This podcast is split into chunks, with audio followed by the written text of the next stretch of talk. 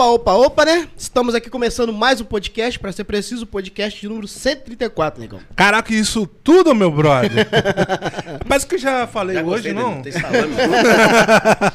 E você tá aos pés do convidado? Não, tô não, tô, tô aos braços do. Ai, que homem forte. Como ficou sem som?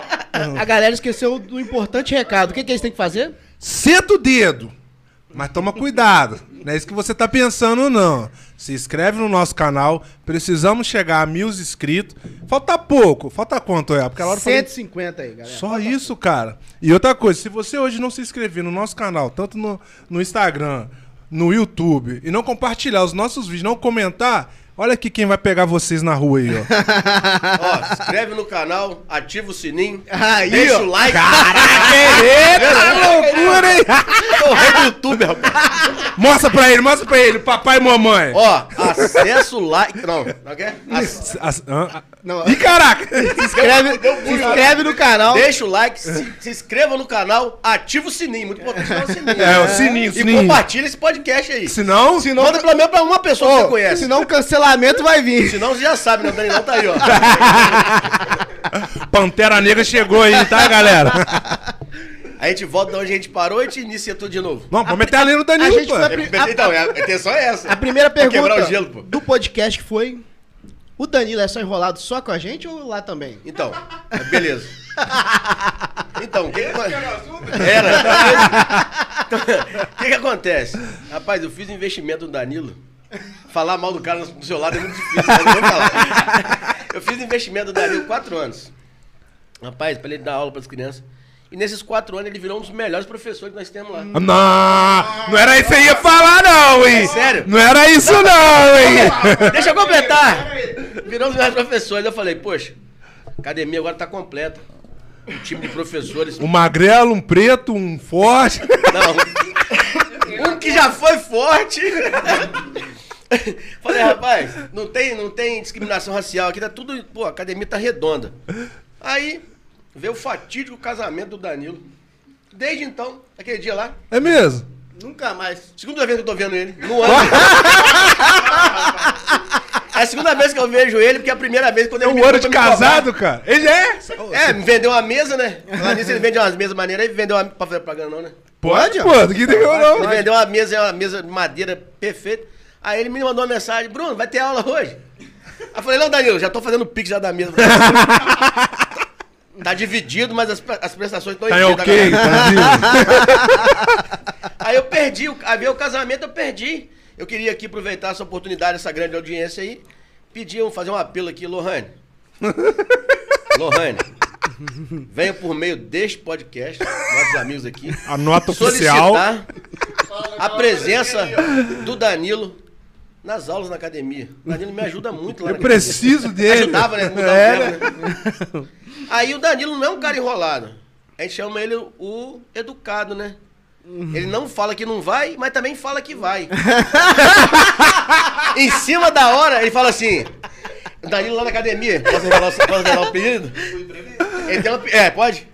Ele tem um apelido na academia. Diga. Vou vou Imprevisto. espalhar amanhã. Já tá falando mal- Ele manda mensagem e fala assim, Bruno, aconteceu imprevisto. Eu já mando logo a hashtag, 100% imprevisto. Aí eu sei que o seu conhece, né? Eu falei, imprevisto, ele 100. Eu falei, meu Deus. o apelido dele é impre- imprevisto. Imprevisto é Danilo. Não, mas ele chega lá, que nem ele chega na empresa, na empresa, lá, ele vai chega lá e já chega rindo, cara. Aí o cara tá lá na frente, ele. Rapaz, todo mundo, então é cara. isso aí mesmo.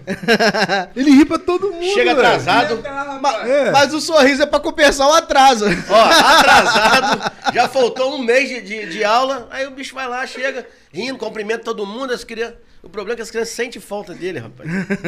Não, mas não é, não é qualquer um que tem uma, é, o privilégio de ser treinado pelo senhor Popo, né?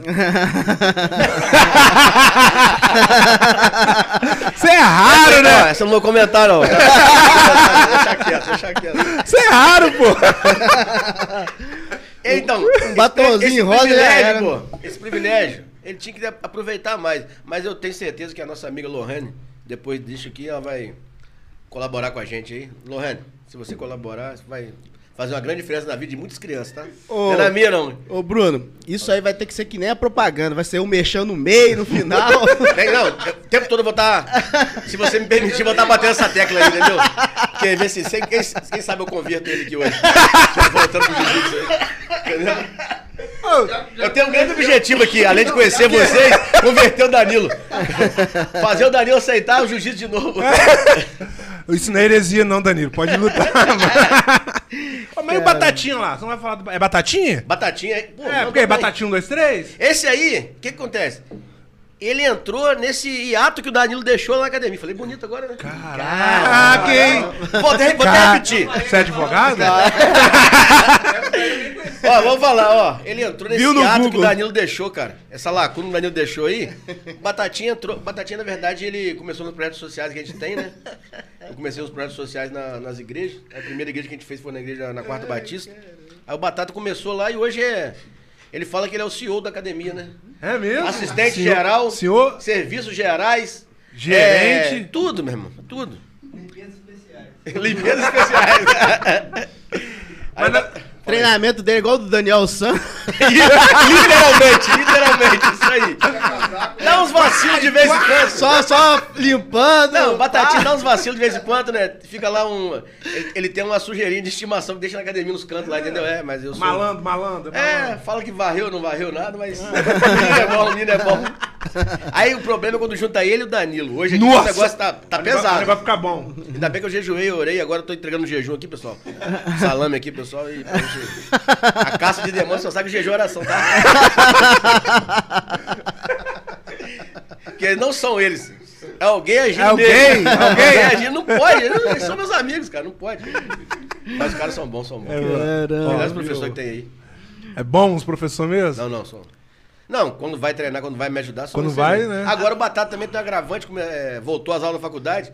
Aí ele falta. Bruno tem faculdade hoje. Aí ele manda No o áudio e o grupo tá em casa. No domingo ele manda aula? Manda fala, eu tenho faculdade Não, A hoje. única faculdade que estuda até 10 meses, sexta-feira, é do Batata. Que isso, Batata? Sexta-feira. É, Se pronuncia aí, cara. É o momento, cara. Sexta tem duas aulas. Tu, tu- tu não para ali na, na- Hoje não tem mais, né? Mas você não parava na Major ali, não, né, Batata? Ah, Batata devagar, só na água lá. É. Só na água, só na água. Caraca, hein? É Tem que filhote. representar, representar. É isso aí, então. É. Queria ver uma. Queria uma... Mentira no podcast, não. Rapaz. Seu pastor tá aqui, pai. Seu pastor aqui, ó. Não dá pra dizer esse rapaz como ovelha, não, na moral. É, mas Bruno, se apresenta assim, fala aí da sua família. Então, aí, rapaz. Igreja, O que acontece? Foi até bom falar isso aí. flamenguista. Não, pelo amor de Deus. Você é o quê? Rapaz, Lá no olha, olha pra mim. Lá no fundo. Imagem e semelhança, Tem uma rapaz. cara de tricolor. Pelo amor de Deus! Não, nada contra a galera tricolor, não, galera. Tranquilo aí. Rapaz, presta atenção. São Januário, né? Caldeirão. Aí você que é podia- Vasco, meu irmão. Não é nós, Isaac. Aí você podia dar uns tapas no flamenguista aqui hoje, hein? Ao vivo, dá uma audiência, cara. Não, ele faz esse aqui, ó. Era do outro, rapaz. Então, ele dar uns Ele tem cara de flamenguista, ele aqueles. Ele é flamenguista. Aqueles flamenguistas, né? Que eu falo, É? aqueles caras que são. Dependendo, se você for dar o tapa mesmo, eu viro Não, vascaíno. não, não, não. Mas aí, aproveitando essa oportunidade aí, é, tá meu filho lá, o Isaac, a Bruna, a Maria Fernanda e a minha esposa, né? Digníssima, né? Aqui manda em tudo, né, Batata? Aquela é a única que derruba você? Lá em casa eu sou faixa branca. E, a- e agora ela tá trabalhando comigo na academia, os alunos também estão descobrindo. Falam, ô Bruno, no máximo que você faz é dar aula ali, porque quem manda em tudo é ela. Quem recebe é ela. Quem Caraca. cobra é ela. Quem paga é ela. Eu só, eu só dou aula, né? Fazer o quê? Mas ela não mandou já ser. Manda o Danilo embora. Não tá fazendo Não, nada. o problema, rapaz, que Gira, gira e manda um Danilo. nós somos padrinho de casamento do Danilo, né? Ah, mas Ela acabou, pô. Foi só lá, pô. Mas é, eu dei um tiro no pé quando eu fui padrinho de casamento dele. O casamento dele tá me, tá me quebrando. Tá me quebrando. Ó, eu sou casado há 19 anos com a Iris. Caraca. 19 anos, tem três, tinha quatro, tem três filhos. Depois eu conto a história aí. Eu tenho três filhos com a Iris, tem 19 anos de casado. Eu nunca vi um cara tão apaixonado com o Danilo, não. Eu quero só ser 10% com você, Iris, que o Danilo é com a Lohane. Ele esqueceu de tudo, abandonou tudo. Agora é só Lohane, casa, trabalho, Lohane, casa e Lohane. É ruim. Abandonou até os amigos, rapaz, Danilo. Rapaz, gente, tem muito tempo que a gente não vê o Danilo. Tem muito tempo. Ah, agora começou com ele também. Não, ele só veio aqui hoje, eu não sei, eu nem sei. É. Que honra foi essa? Entendeu? A Não força sei. maior trouxe ele aqui, ó. Você falou que ficou uma semana jejuando em oração. Foi o Salamin. Isso aí, foi meu jeito, foi minha oração. Você falou, cara. Você falou, isso é verdade. Agora, Caraca. Não, quando começou o jiu-jitsu na sua vida? Como que entrou? Não, o que acontece, cara? Lá. Pode atender. Pode ficar à Pode vontade. atender. Não, isso aqui é um desavisado mandando mensagem. A Batata botou no grupo lá. De- Deixa, deixa o telefone ali com o empresário ali. O que acontece, cara? Quando eu tinha 5 anos, eu- meu pai me, colocou no judô. Ah, no judô? Aí eu entrei no judô primeiro. Não tinha jiu-jitsu itaperuna ainda, né? Aí eu comecei a fazer judô. Eu entrei no judô porque eu apanhava na rua, né? Na rua da minha casa lá, os meninos tudo mais velho do que eu. Aí o meu apelido era Bruninho. Acho que hoje não tem como chamar de Bruninho, né? Pelo ta- respeito, né? Pela circunferência aqui do, do- da cintura. Aí não tem como chamar Bruninho. Aí, enfim, eu come- comecei a fazer o judô, uma maneira de poder me defender. Quando criança, 5 anos. Aí fiquei intercalando ali até os 15, 16. Fazia judô e tentava ser jogador de futebol. Foi daí que minha amizade nasceu com o Léo, entendeu? Uhum. Ah, Na verdade, eu e o Léo somos jogadores frustrados, entendeu? eu era o lateral direito do time e o Léo era o terceiro zagueiro na época, né? Ou o quarto zagueiro. Ele já fez uns, do- uns dois golzinhos de cabeça, mas tudo cruzamento meu, ele sabe disso aí. E quem jogou com a gente sabe. Léo tem estatura pra zagueiro, não, tá? E pior que. Não, vou, não vou elogiar, não. Se elogiar, você já sabe.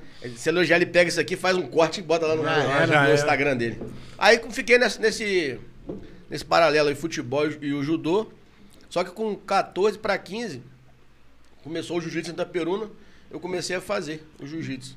Aí eu abandonei tudo, o futebol, o judô, e fiquei no jiu-jitsu, assim.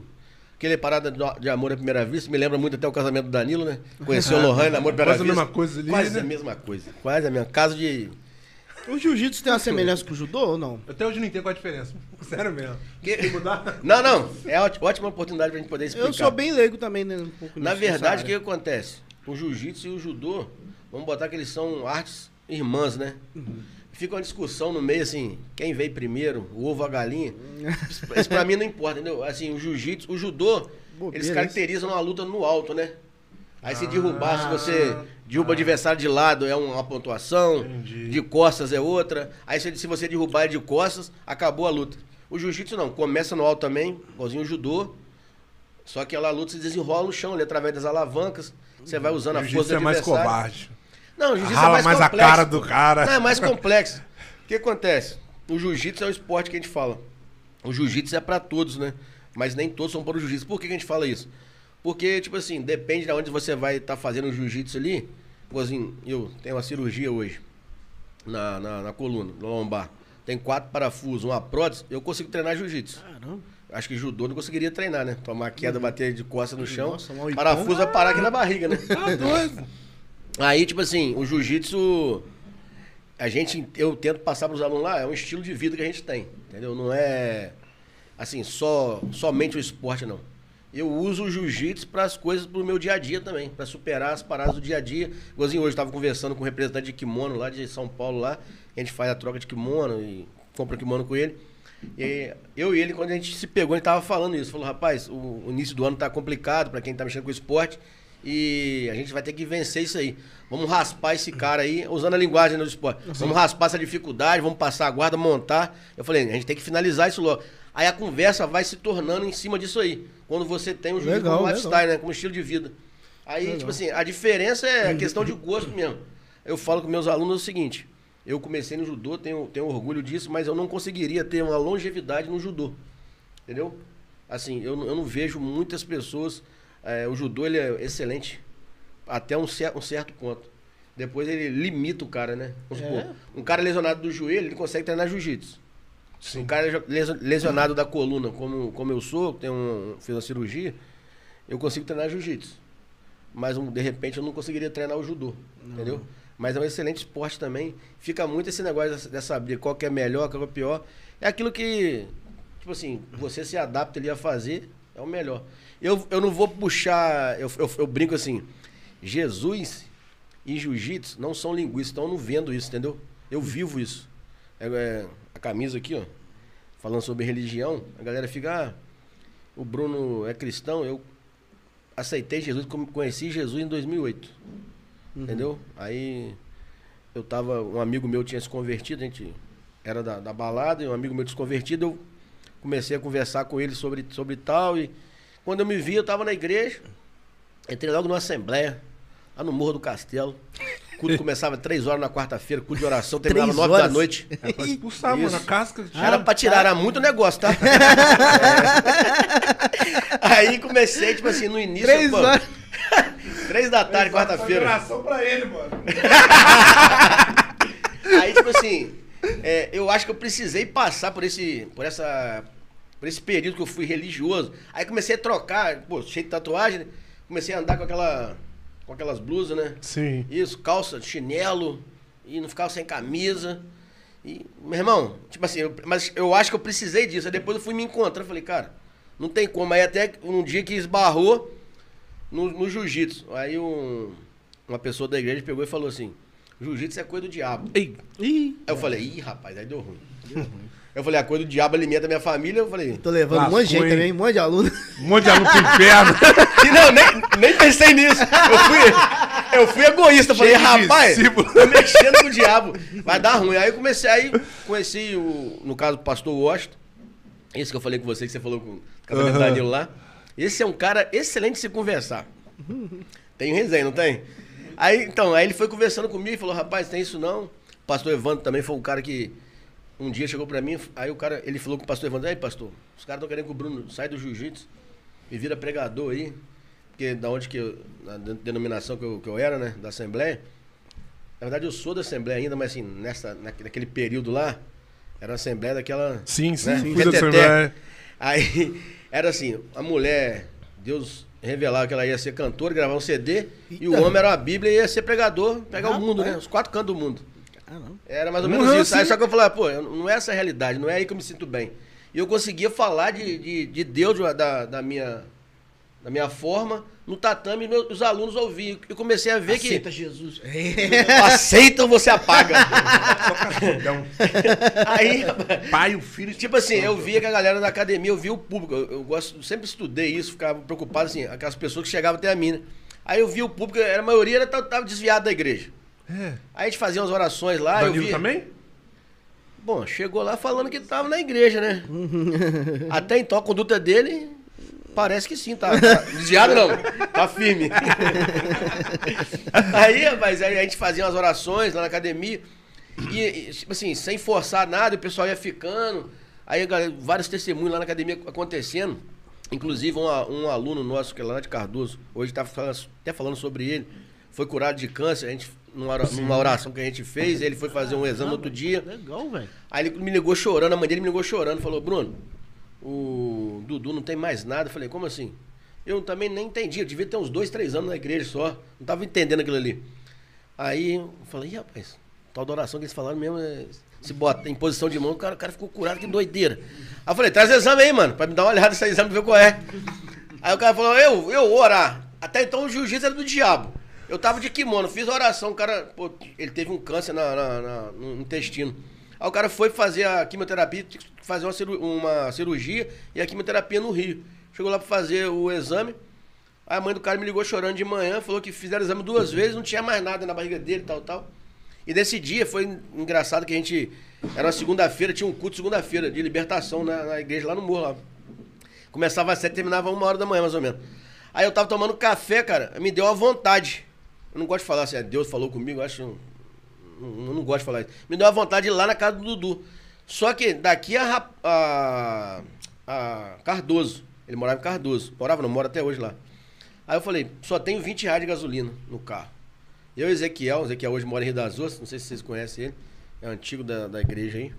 Aí o Ezequiel falou, vamos? Eu falei, vamos, vamos pela fé. Se é hoje, Falei, mas- 20 se hoje, se é hoje, Não dá pra 20 chegar no Caixara, pô. aí, aí fomos, fomos lá na casa, lá no cara, na- lá em Cardoso, trouxemos o cara pra Itaperuna, aí chegamos lá, um cara arrumou o dinheiro da gasolina, falou que queria me abençoar, e, enfim. Trouxemos o cara, o cara participou do culto na segunda de noite, na terça foi pro Rio, pra fazer a cirurgia na quarta. Na quarta, mas ele ligou, aí teve culto de ação de graça, aí aquilo ali ia fortalecendo a, a- minha fé, né? Fala, cara, interessante, tal, tal. Aí eu comecei a ver, tipo assim, de que maneira eu poderia ser cristão no tatame.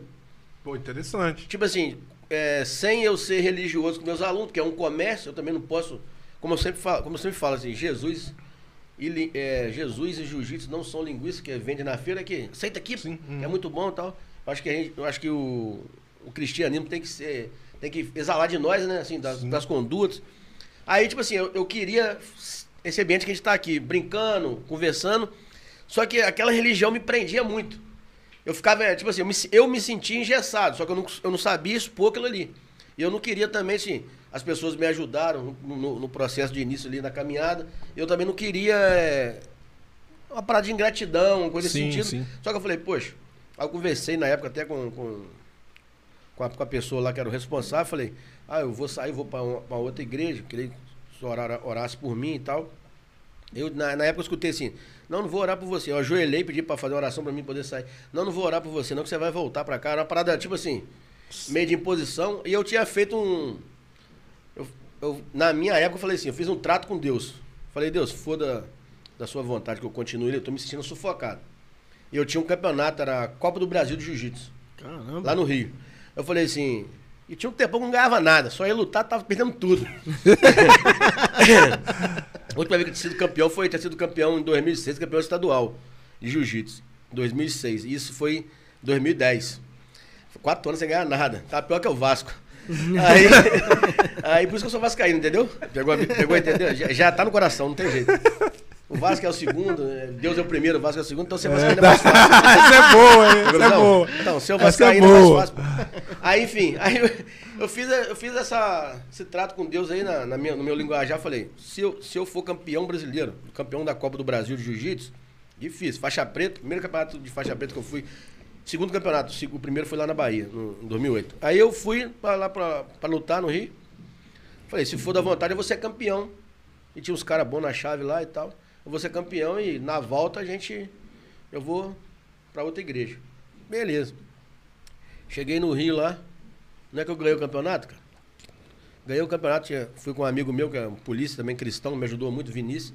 Aí o Vinícius falou, rapaz, aí ó, Deus deu, falou, você falou que tinha falado com Deus que era isso, isso, isso, você ganhou. E agora? Eu falei, agora? Trocar de igreja mesmo. Aí, rapaz, foi muito bom ouvir isso. Falei, por quê? Pensei que você ia chamar a gente pra ir pra Via Show. Porque, tipo assim, eu ia pra Via Show no Rio, né? Quando eu ganhava os campeonatos, né? Antes do negócio, né? Aí o cara, ninguém acreditava na minha conversão, não. Nem meus amigos tá me ajudando. Falei, meu irmão, agora, meu irmão, mudar de igreja. Vou embora pra Peru que eu vou mudar de igreja. Du- Era um sábado que eu lutei. Falei, vamos voltar pra domingo. A gente voltou de Niterói, meu irmão, até Itaperuna. A gente parava o carro e falei, para um pouco. A gente ouvindo Corinho de Fogo. É, esqueci o nome do- da, da banda, aquele Corinho de Fogo antigo mesmo da Assembleia, rapaz. Não é o pastor Melk, não, né? Pra- daí pra lá, meu amigo. varão de fogo, varão de guerra. A gente parava o carro na- no asfalto, meu irmão. Todo mundo com a medalha. Eu levei quatro alunos de projeto social também na época. É, ficaram dois, terceiro lugar e dois campeões, né? Inclusive um mora em Rio das Ostras, outro tá na igreja também, graças a Deus. Enfim. Aí a gente parava no meio da, no meio da rua, no meio do, no meio do asfalto, no, no acosta- acostamento, lógico. E começava a orar, meu irmão. Vinha morando de lá até aqui, empolgado, nego chorando. E o cara tava no carro dirigindo, tava desviado. Falou, quero aceitar Jesus. Eu falei, eu não sou pastor não, meu irmão.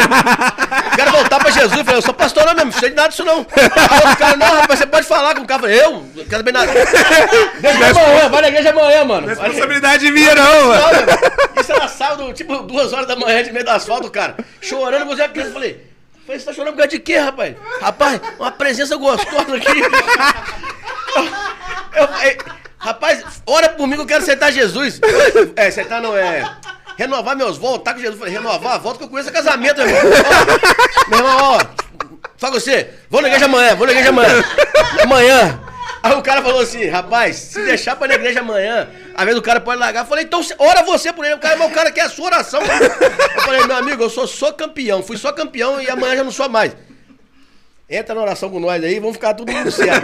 Aí o cara tava lá rodando, sapateando. Eu falei, ih, rapaz, rapaz, emocionou, hein? Já tá emocionado. Mas o cara ficou firme na igreja, graças a Deus. Ai, que Era verdade, o cara chega na brincadeira. Já sapateou no primeiro Sapateou, dia. meu irmão. Já, mano? Desceu ali? Desceu um som pesado nele ali. ó. Caraca! Eu falei, eu, eu tô bichão mesmo. Aí eu peguei o kimono tornar esperando. apóstolo, hein? Peguei o kimono e já passei da galera. Pirrambando a galera. É, lógico. É, tá. Sai todo todo. Caiu uns dois lá, não? Eu quase que eu caio, né? Aí, o nego passava de carro, buzinava, eu, glória a Deus, aleluia, e tal. Tem kimono suado, só vai. Tava empolgadaço. Cara, pastor tá brabo, hein? Massa de si mesmo. Aí, rapaz, a gente voltou de lá. Essa foi a, a primeira, assim, aventura, assim, que eu, eu vi que eu conseguiria ser cristão na- dentro do, do que eu fazia. Porque a minha vida, até hoje, né, era assim, academia, casa, família. Minha vida era, era assim. E tinha a questão da fé, só que quando eu fui pra igreja, eu fui de fato. Sim. Eu falei assim, poxa, eu não posso, literalmente, não posso olhar pra trás na escolha que eu fiz. Aí você vai passando por qualquer processo, como qualquer um passa. Só que eu vi a galera que passava o processo e que vencia e trazia o processo como troféu. Eu falava, meu irmão, abandona esse troço pra lá pra trás, quero saber disso não. E nem ficar negócio de testemunho, né? Ficar falando, Ei, que eu vivi isso. Mas tem, tem coisas que, assim, fortaleceram a minha fé. Eu acho que isso Sim, sim. foi importante. Foi onde que eu vi que. Falei, então dá pra caminhar. O kimono com a Bíblia. Falei, é agora. Aí eu comecei. Aí foi daí que eu conheci o Batata. Ele me conheceu, na verdade, lá no projeto social. Ele era uma criança ainda, começou a fazer um projeto lá com a gente, enfim. Aí eu fui vendo, falei, poxa, aí a igreja que a gente fazia o projeto, cara, tinha muito tempo que eu não batizava ninguém. Na época, no primeiro ano de projeto, foram 16 adolescentes Pô, batizados. Foi um negócio Benção, assim, mano. foi bem legal mesmo. Aí eu fui vendo, falei, cara, o poder do evangelho, né? Não da religião. Falei, caraca, foi um... Sim, muito interessante mesmo. E eu vi as outras pessoas vindo, o que que é pai e filho que tava brigado, faz, treinando lá, era muito interessante. Maneiro. Foi assim, foi um, um momento do- da minha caminhada com. Porque assim, eu, eu, eu faço um parâmetro desde que eu aceitei Jesus em dois, final de 2007, início de 2008, até hoje. Eu fico. Eu, eu faço as minhas reflexões ali fico pensando, falei, cara, como Deus é bom, né? o que, que ele foi- fazendo e tal. Eu- é assim que.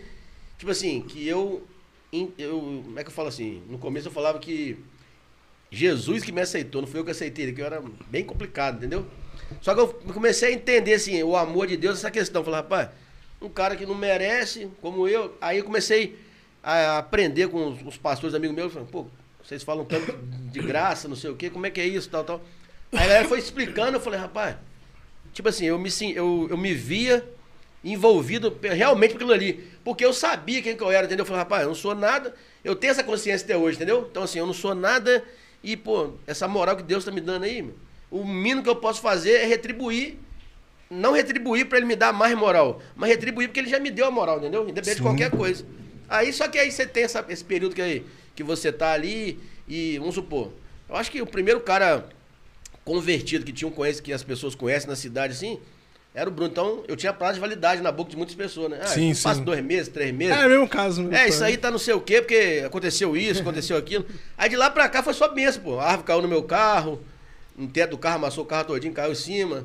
É, a academia passou por três enchentes, tatame voando, boiando. Enfim, essas paradas. Só que eu não sei, é, obviamente que é- eu sei que é Deus, mas algo me impulsionava a sempre continuar. Eu não consigo, tipo assim, parar, entendeu? Meu irmão, vou só.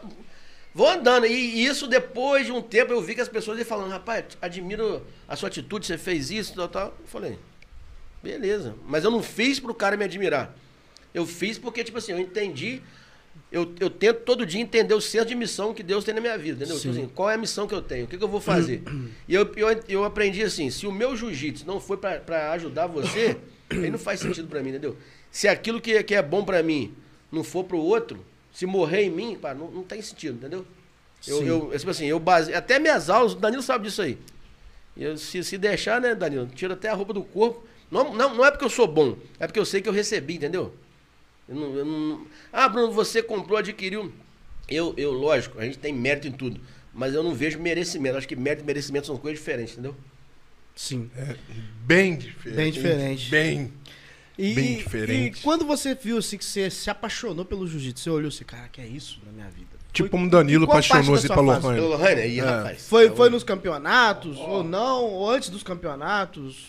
Não, cara, eu. Ou foi amor à primeira vista mesmo? É, tipo assim, eu, fazia judô, mas tipo assim, o judô não, não me chamava tanta atenção. E eu tava no período do futebol. Aí a gente, eu, eu fiz um. A gente ia fazer teste no Fluminense, o Léo sabe disso aí. O Fluminense vai me cair pra terceira divisão. Eu falei, meu Deus do céu. Ficava pra segunda, depois pro terceiro. Aí a gente ia lá pra Xerém, depois não podia ninguém pra lá, só quem morava lá. Aquilo deu um baque, né? Na carreira do futuro atleta, né? De, de, de futebol. futuro atleta da seleção brasileira. Aí, aí eu falei, pô, vou voltar pra fazer, fazer um jiu-jitsu. Aí eu fui na primeira aula de jiu-jitsu. Não tem nada a ver com a metodologia que eu uso hoje. Se, se, se eu é, fizer com o meu aluno que for na academia hoje, a primeira aula que eu recebi, É preso. preso, literalmente. É mesmo, cara. Ah, Era eu brabo. senti, o quê? Apanhei demais, nem sabia o que estava acontecendo. Ralando na cara do cara no chão. É, na, na, na época, tipo assim. Mas não é, não, é, não é coisa ruim. Da, na época era assim: você chegava lá pra mostrar a eficiência do jiu-jitsu. A galera que tinha pouca informação era, era bater no outro, né? Vencer o Sim, outro. sim. assim. Não é bater. Jiu-jitsu não tem golpe traumático, não tem chute, não tem soco, não tem cotovelada. O jiu-jitsu comercial, mas a defesa pessoal isso tem tudo. Uhum. Entendeu? Aí já é um aula particular, quem quiser pode procurar. Temos professores aqui, quando eles voltarem ativos, nós vamos também. Eles, Estão de Aí, férias? rapaz, esse amor foi o seguinte, porque eu comecei perdendo, né? Eu falei, poxa, eu vou treinar isso aí. E demorou muito, cara, aquele, o conceito fazer sentido na minha cabeça, entendeu? Do jiu-jitsu. Eu falei, meu Deus, eu só queria treinar mesmo. Pra uma válvula de escape ali. Eu comecei a treinar e.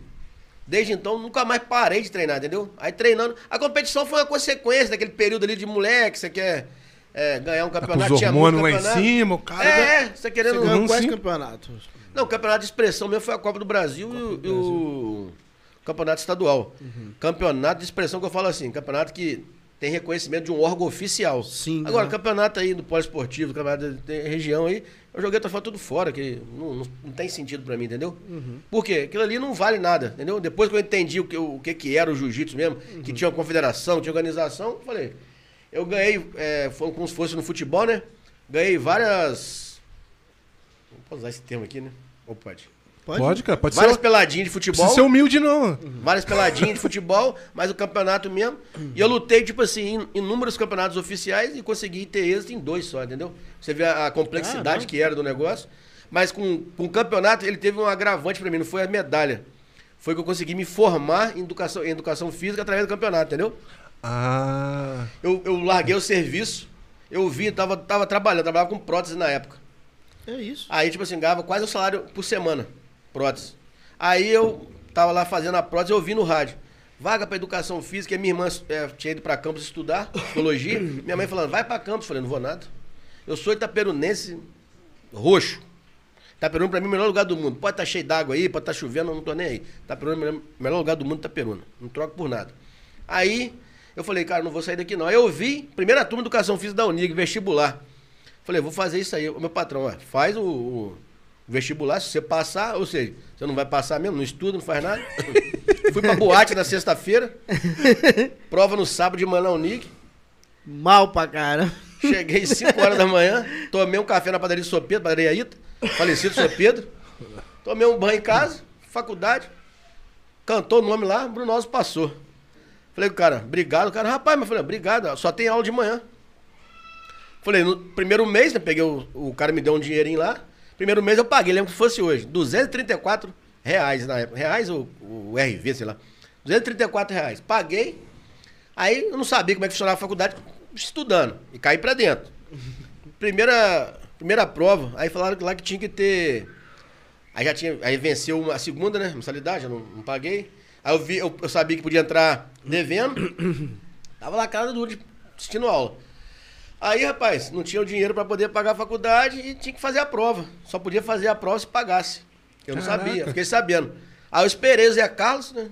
Eu conhecia assim, ele Sim. de vista, muito amigo do meu pai, esperei ele. Lembro como se fosse hoje, na sexta-feira, sentei lá nas 10 horas que a gente saiu da manhã. Fiquei esperando quando foi uma- quase uma hora, duas horas da tarde, ele chegou. Lembro o carro e tudo. Chamei ele, ele parou, me atendeu, falou, vamos lá dentro comigo lá. Aí fui lá dentro com ele e tal, entrei no carro dele, fui lá dentro, lá atrás, na onde que era a prefeitura da Unig. Conversou comigo aquele dia ali, eu firmei um contrato de patrocínio. Se deixar eu falar, eu vou, né? Ele falou, perguntou o que, que eu queria. Falei, minha história é essa, abandonei meu serviço, tenho uma filha pequena, tenho uma esposa, moro na casa dos meus pais por causa disso, mas eu quero, meu sonho é formar educação física, sempre falei isso.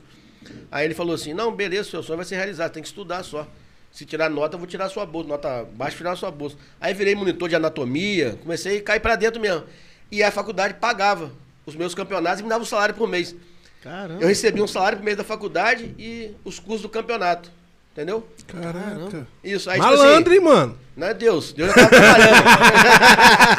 Deus já tava trabalhando, só que eu não sabia ainda, né? Não tinha conhecido ele ainda. Aí eu falei, poxa, rapaz, vamos cair pra dentro. Network. Fui, na, fui no Gogó, consegui.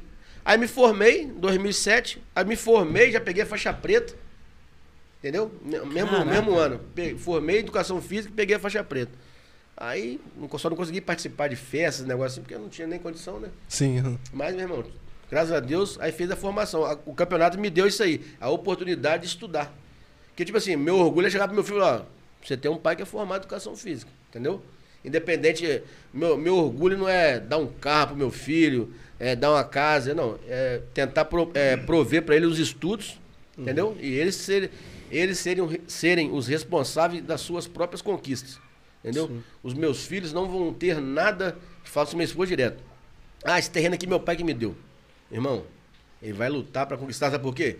Eu não tenho nada, mas o pouco que eu tenho é Deus, né? Com certeza, mas você tem que fazer valer suas conquistas. O mundo tá cheio de cara que ganhou do papai, entendeu? Aí ganhou do papai, eu, eu trabalho com criança, eu vejo como, como tá isso, a gente atende mais de 100 crianças, Danilo sabe isso aqui, fora os projetos sociais que a gente vê, as dificuldades dessa geração. Então eu quero, eu venho por um outro lado, eu tenho que fazer a diferença primeiro na minha família, né? Não adianta eu ser um cristão fora e, e dentro de casa não ser um cristão, entendeu? Então, assim, o evangelho começa na minha casa e eu tenho esse princípio aí. Mas para eu falar disso, eu tinha que ter, eu tenho que viver isso. Só que eu não sabia que ia ser tão duro, né? Viver essas experiências aí, mas vale a pena que se for para para mostrar. Meus filhos podem seguir outro caminho, mas quando eles estiverem em outro caminho, falar, meu pai foi para aquele caminho ali. E, é tipo assim, é, é desse, é disso que eu tô falando. É isso que é o meu, que é a minha missão de vida, entendeu? Não é mostrar para ninguém. É só de para direcionar o meu filho com o meu exemplo, não com as minhas palavras, entendeu? E muito menos com o meu dinheiro. Não tem também? Tem sim, cara. E, e as, Não, nós somos nós somos do ouro da prata. e, e as, Alane. as crianças, elas também embarcaram no jiu-jitsu? Você Com seus forçou filhos. ou não? Deixou naturalmente? Eu tenho uma filha. Não, nunca forcei. A- a- Tipo assim, eu sempre falo, a galera acha estranho. Eu não queria que nenhum dos três fizesse, né? É por quê? Porque eu fico nervoso pra caramba. Eles estão treinando ali, eu sou perfeccionista, Danilo sabe. Sou enjoado, entendeu? Aí eu, sou, eu cobro demais. Aí a minha filha mais velha começou a treinar. Ela batia nos meninos. Aí um dia eu falei com ela, Bruna, vai devagar. Que nós estamos perdendo todos os meninos da academia. cara." Ela, ela, ela ia, batia, é o bicho. ela foi, foi, parou. Que eu falei pra ela devagar com os meninos. Aí a do meio fez jiu-jitsu também, só que agora quer fazer outra coisa. E o, o meu filho, ele treina direto. Fala que quer ser professor, né, Batata? Tal, luta. O negócio dele é ganhar, todo mundo tá na academia lá, os, os meninos tá, tá na academia. Se ele tiver ganhando, ele fica confortável. Chega alguém mais forte, ele quer lutar. Aí tem um sanguezinho no, no olho, entendeu? Aí eu deixo bem à vontade, o pessoal fala que joga bola bem. Eu deixo, assim, bem à vontade pra eles escolherem, entendeu? Meu moleque até me ajuda a dar aula lá, quando ele quer um Free Fire, um negocinho, vai. vai. Se quiser, tem que dar aula, né? Você já pensou já em oferecer um Free Fire pro Danilo, não? Eu tô Deus é esperando fiel. isso, cara. Deus é fiel. Foi- Deus me trouxe aqui, ó, agora é com Entendeu? problema. Pra você virar estratégia. Através da vezes sua você vida. não tá, cara. Tá faltando isso aí, né? O Free Fire. Cara, mano. Às vezes o cara quer uma penca de banana, às vezes o cara quer um churrasco, quer muita coisa, mano. Ó, eu dei um Free Fire ele aí, agora vamos ver. Lohane, o Free Fire tá chegando, hein?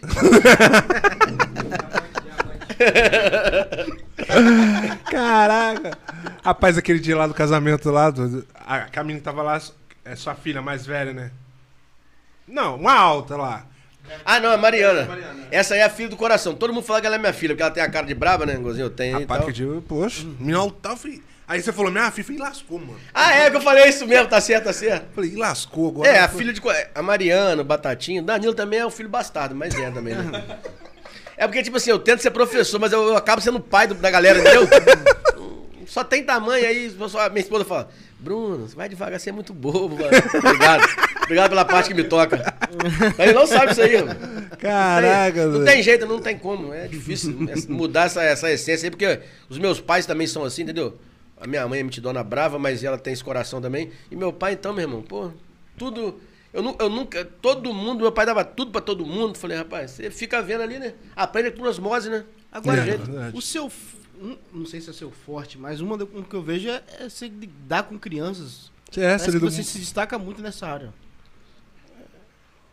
É, mais ou menos.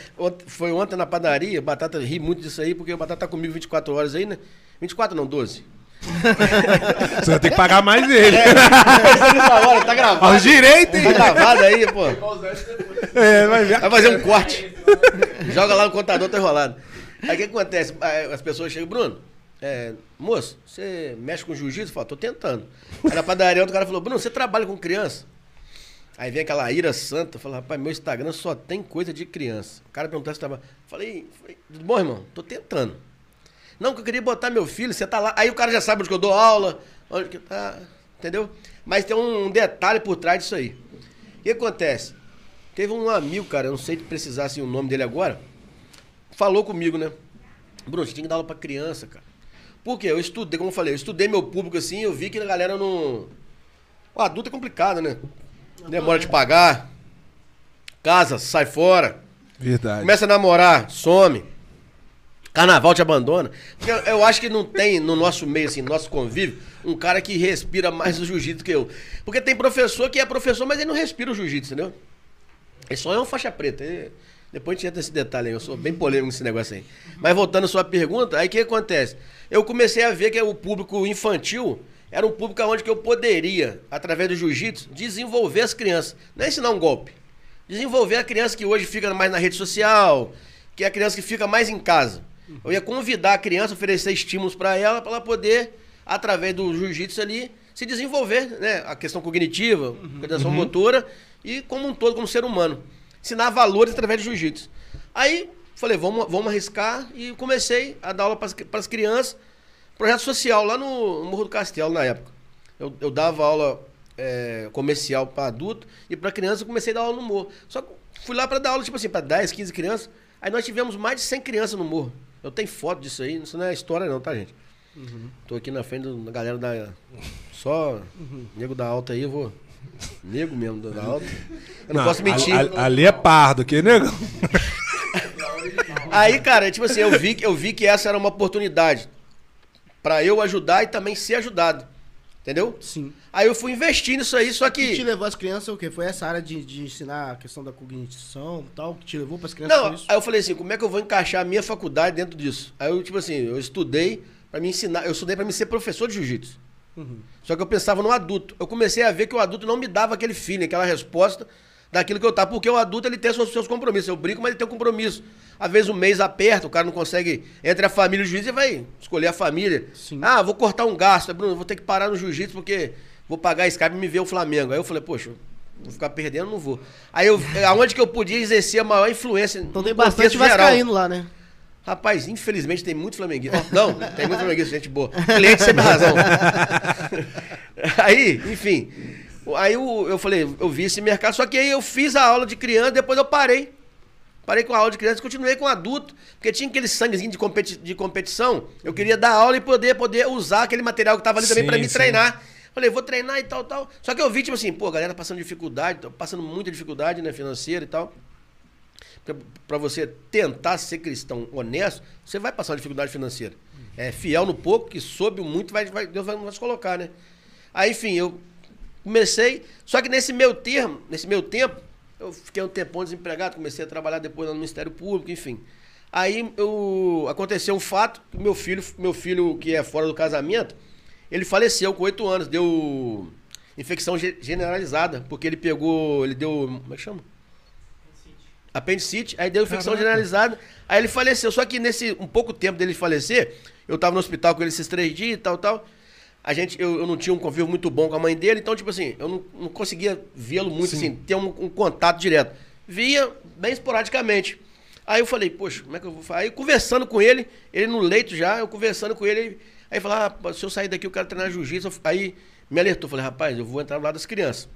Aí viu o falecimento dele, aí minha esposa falou comigo assim, Bruno, não adianta você ficar abatido, porque você tem mais três filhos, né? E de e procriar, né? Procriei. Bíblico, é bíblico. Aí, rapaz, eu, tipo assim, eu tinha mais. Aquilo que a minha esposa falou foi bem simples, mas pra mim, tipo assim, foi um- um- uma injeção de ano. Eu falei, rapaz, é verdade, tem que focar nas crianças. O período mais difícil não foi viver o luto, foi na- nas minhas orações que eu, tipo assim, eu orava, eu, tipo assim, eu orava pela minha família e, e fazia orações específicas pros quatro filhos. Na, na- quando eu tava orando, eu ia orar pelo João Davi, falando, não, ele não tá aqui, não tem como, né, e tal. Aí aquilo ali, eu fui, aquela briga interna comigo mesmo, eu falei, eu preciso é, catarsear isso em algum lugar. Não adianta eu, é, assim, eu, eu como falei, eu nunca pensei em olhar pra trás, ah, vou voltar pro mundo, porque ninguém tem culpa do que aconteceu, meu irmão, entendeu? Eu, eu, eu entendo assim, Deus me deu, Deus me tomou. Tem que ser, a gente tem que ser homem, não é pra ser faixa preta, não. Homem pra enfrentar as lutas do mundo, entendeu? Tem, são brigas diárias que você tem, então eu pensei nisso, falei, sabendo uma coisa? Tudo que eu não pude fazer pro meu filho, ele falou, eu quero treinar jiu-jitsu, mas, enfim, a vida não, não nos proporcionou esse momento de eu treinar com meu filho, falei, eu vou fazer isso pro filho de outras pessoas. Tipo assim, que às vezes o cara tem também é, tem filho que o cara é, tá separado, tem algum problema, viaja muito e tal. Falei, eu vou dar aula pra isso aí. Eu fiz a oração, pedia muito a Deus é, orientação, discernimento pra isso, pra mim começar a trabalhar com essas crianças e fazer a diferença na vida das crianças. E isso foi, tipo assim, Deus foi abrindo as portas, cara. Aí foi começando a vir, por quê? Você tem que, pra você dar aula, fiz até um post agora, foi hoje cedo, foi hoje cedo, sobre ser professor, né? É, a- a- os motivos, seis motivos que você deveria colocar seu filho no jiu-jitsu. Aí eu falei, tem muito mais de seis motivos, mas tipo assim, o motivo principal é aonde você vai colocar e com quem você vai colocar seu filho, né? Porque você passa a ser uma referência para aquela criança ali. Sim. Aí eu falei, vou começar a trabalhar e isso, isso começou assim, exalar de mim. Cada criança que, que entra ali na academia para dar aula, eu vou e vem aquela cena lá do, do momento antes do, do falecimento do meu filho lá, daquilo que eu prometi para ele. Então essa promessa ficou para mim e vai para os filhos dos outros. Quando eu faço reunião lá com os pais, eu sempre falo isso, tipo assim, pessoal, eu tô fazendo para você como eu faço para os meus filhos e como eu não pude fazer para o meu filho que não tá mais aqui. É um, existe um propósito, entendeu? Aí, lá na academia a gente tem um lema. A luta por um propósito maior que a luta, entendeu? Não- eu não quero lá se- botar seu filho lá, seu filho saiba um armlock. Eu quero que seu, seu filho saiba valores. E a gente trabalha com isso, entendeu? Atenção, respeito, disciplina, frequência e coragem, entendeu? É, eu acho que você, a- através do jiu-jitsu, ensinar a pessoa a ser um ser humano melhor, seja ela criança ou um adulto, isso é muito bom. Mas você, você primeiro precisa ser essa pessoa melhor. Então, assim, eu acho que é, não é porque eu sou bom na técnica de ensinar. Eu acho que por causa do o meu propósito, Deus usou o meu propósito para me honrar nessa questão da referência.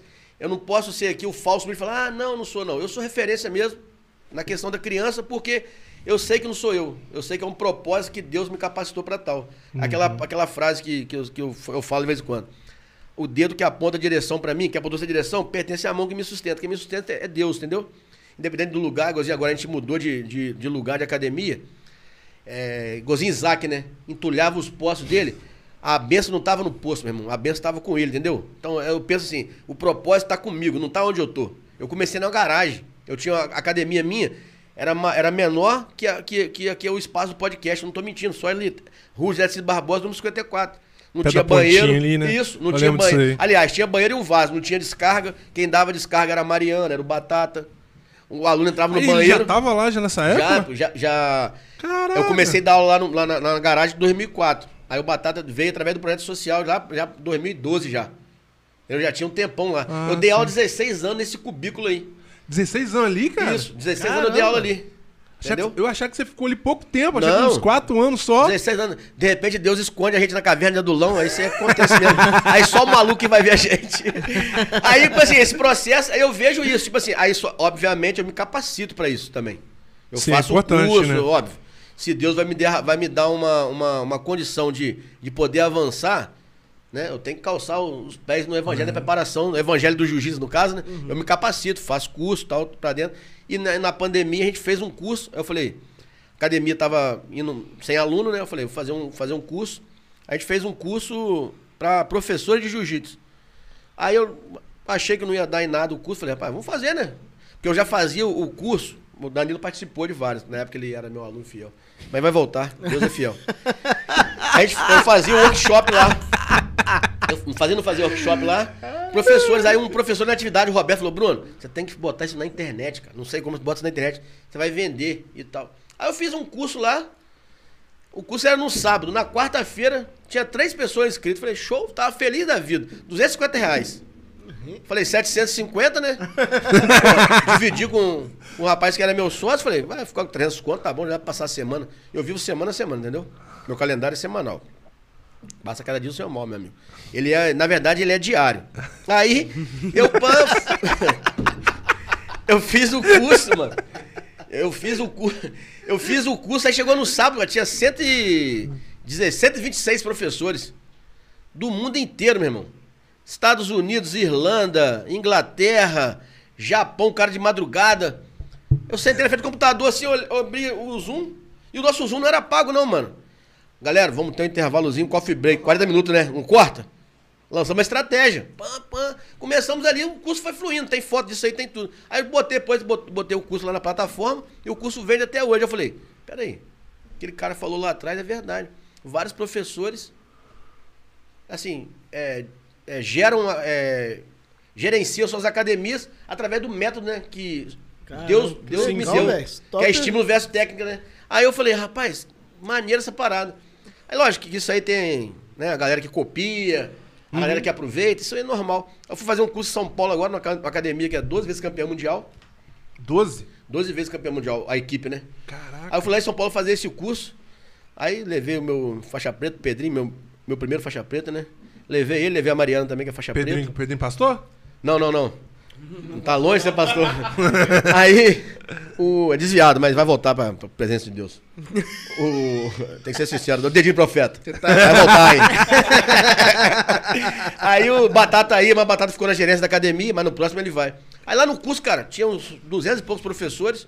O professor lá top citou meu nome lá. Inclusive, pessoal, na- na- numa palavra que ele deu lá. Inclusive, pessoal, quero agradecer aqui a presença do Bruno, que tem um curso maravilhoso para jiu-jitsu infantil, para criança. Eu falei, não, ele não tá falando meu nome, não. Quase chorei, falei, rapaz, esse cara tá falando meu nome. não. Tipo assim, eu fui reconhecido. É como, vamos botar assim, dando exemplo aqui, vocês têm um podcast. Certo? É como se o. O. Monark não que é doente. Não. Como se o, o, Hoje o, não. o Mítico, o Igão, esses caras que são top, o Vilela, falassem com vocês assim, aí, tem uma galera que tá perguntando, tem um podcast excelente. Entendeu? Eu, eu não, não- não me interessa qual a missão de vocês, mas é, o cara reconhecer o seu trabalho, que ali pra mim é gratificante demais. O cara me reconhece, reconheceu meu trabalho lá em São Paulo e depois, no intervalo do curso, o cara conversando comigo. Falei, nossa, eu me senti honrado lá do cara, entendeu? O cara conversando comigo assim, o cara me deu camisa da academia dele. Falei, eu sou um cara muito grato. Se o cara fez pra mim, mesmo que às vezes não dá pra você conviver, eu guardo minha gratidão ali, entendeu? E a gratidão que eu tenho aprendido é o seguinte, né? Não é só você. Obrigado, tá, Danilo? Se eu não tenho nada pra falar do Danilo, de bom, não vai ouvir nada da minha boca. Eu botei esse propósito pra 2022 na minha vida, entendeu? Se eu não tenho. Eu tenho muitas Corta esse objeções. pedaço, salva esse pedaço e usa como prova. Isso aí. Tipo assim, aí eu falei, nessa academia nova que a gente entrou, nesse espaço novo que a gente entrou, aí eu falei assim, ó, tudo que ficou pra trás daquela porta ele não entra não.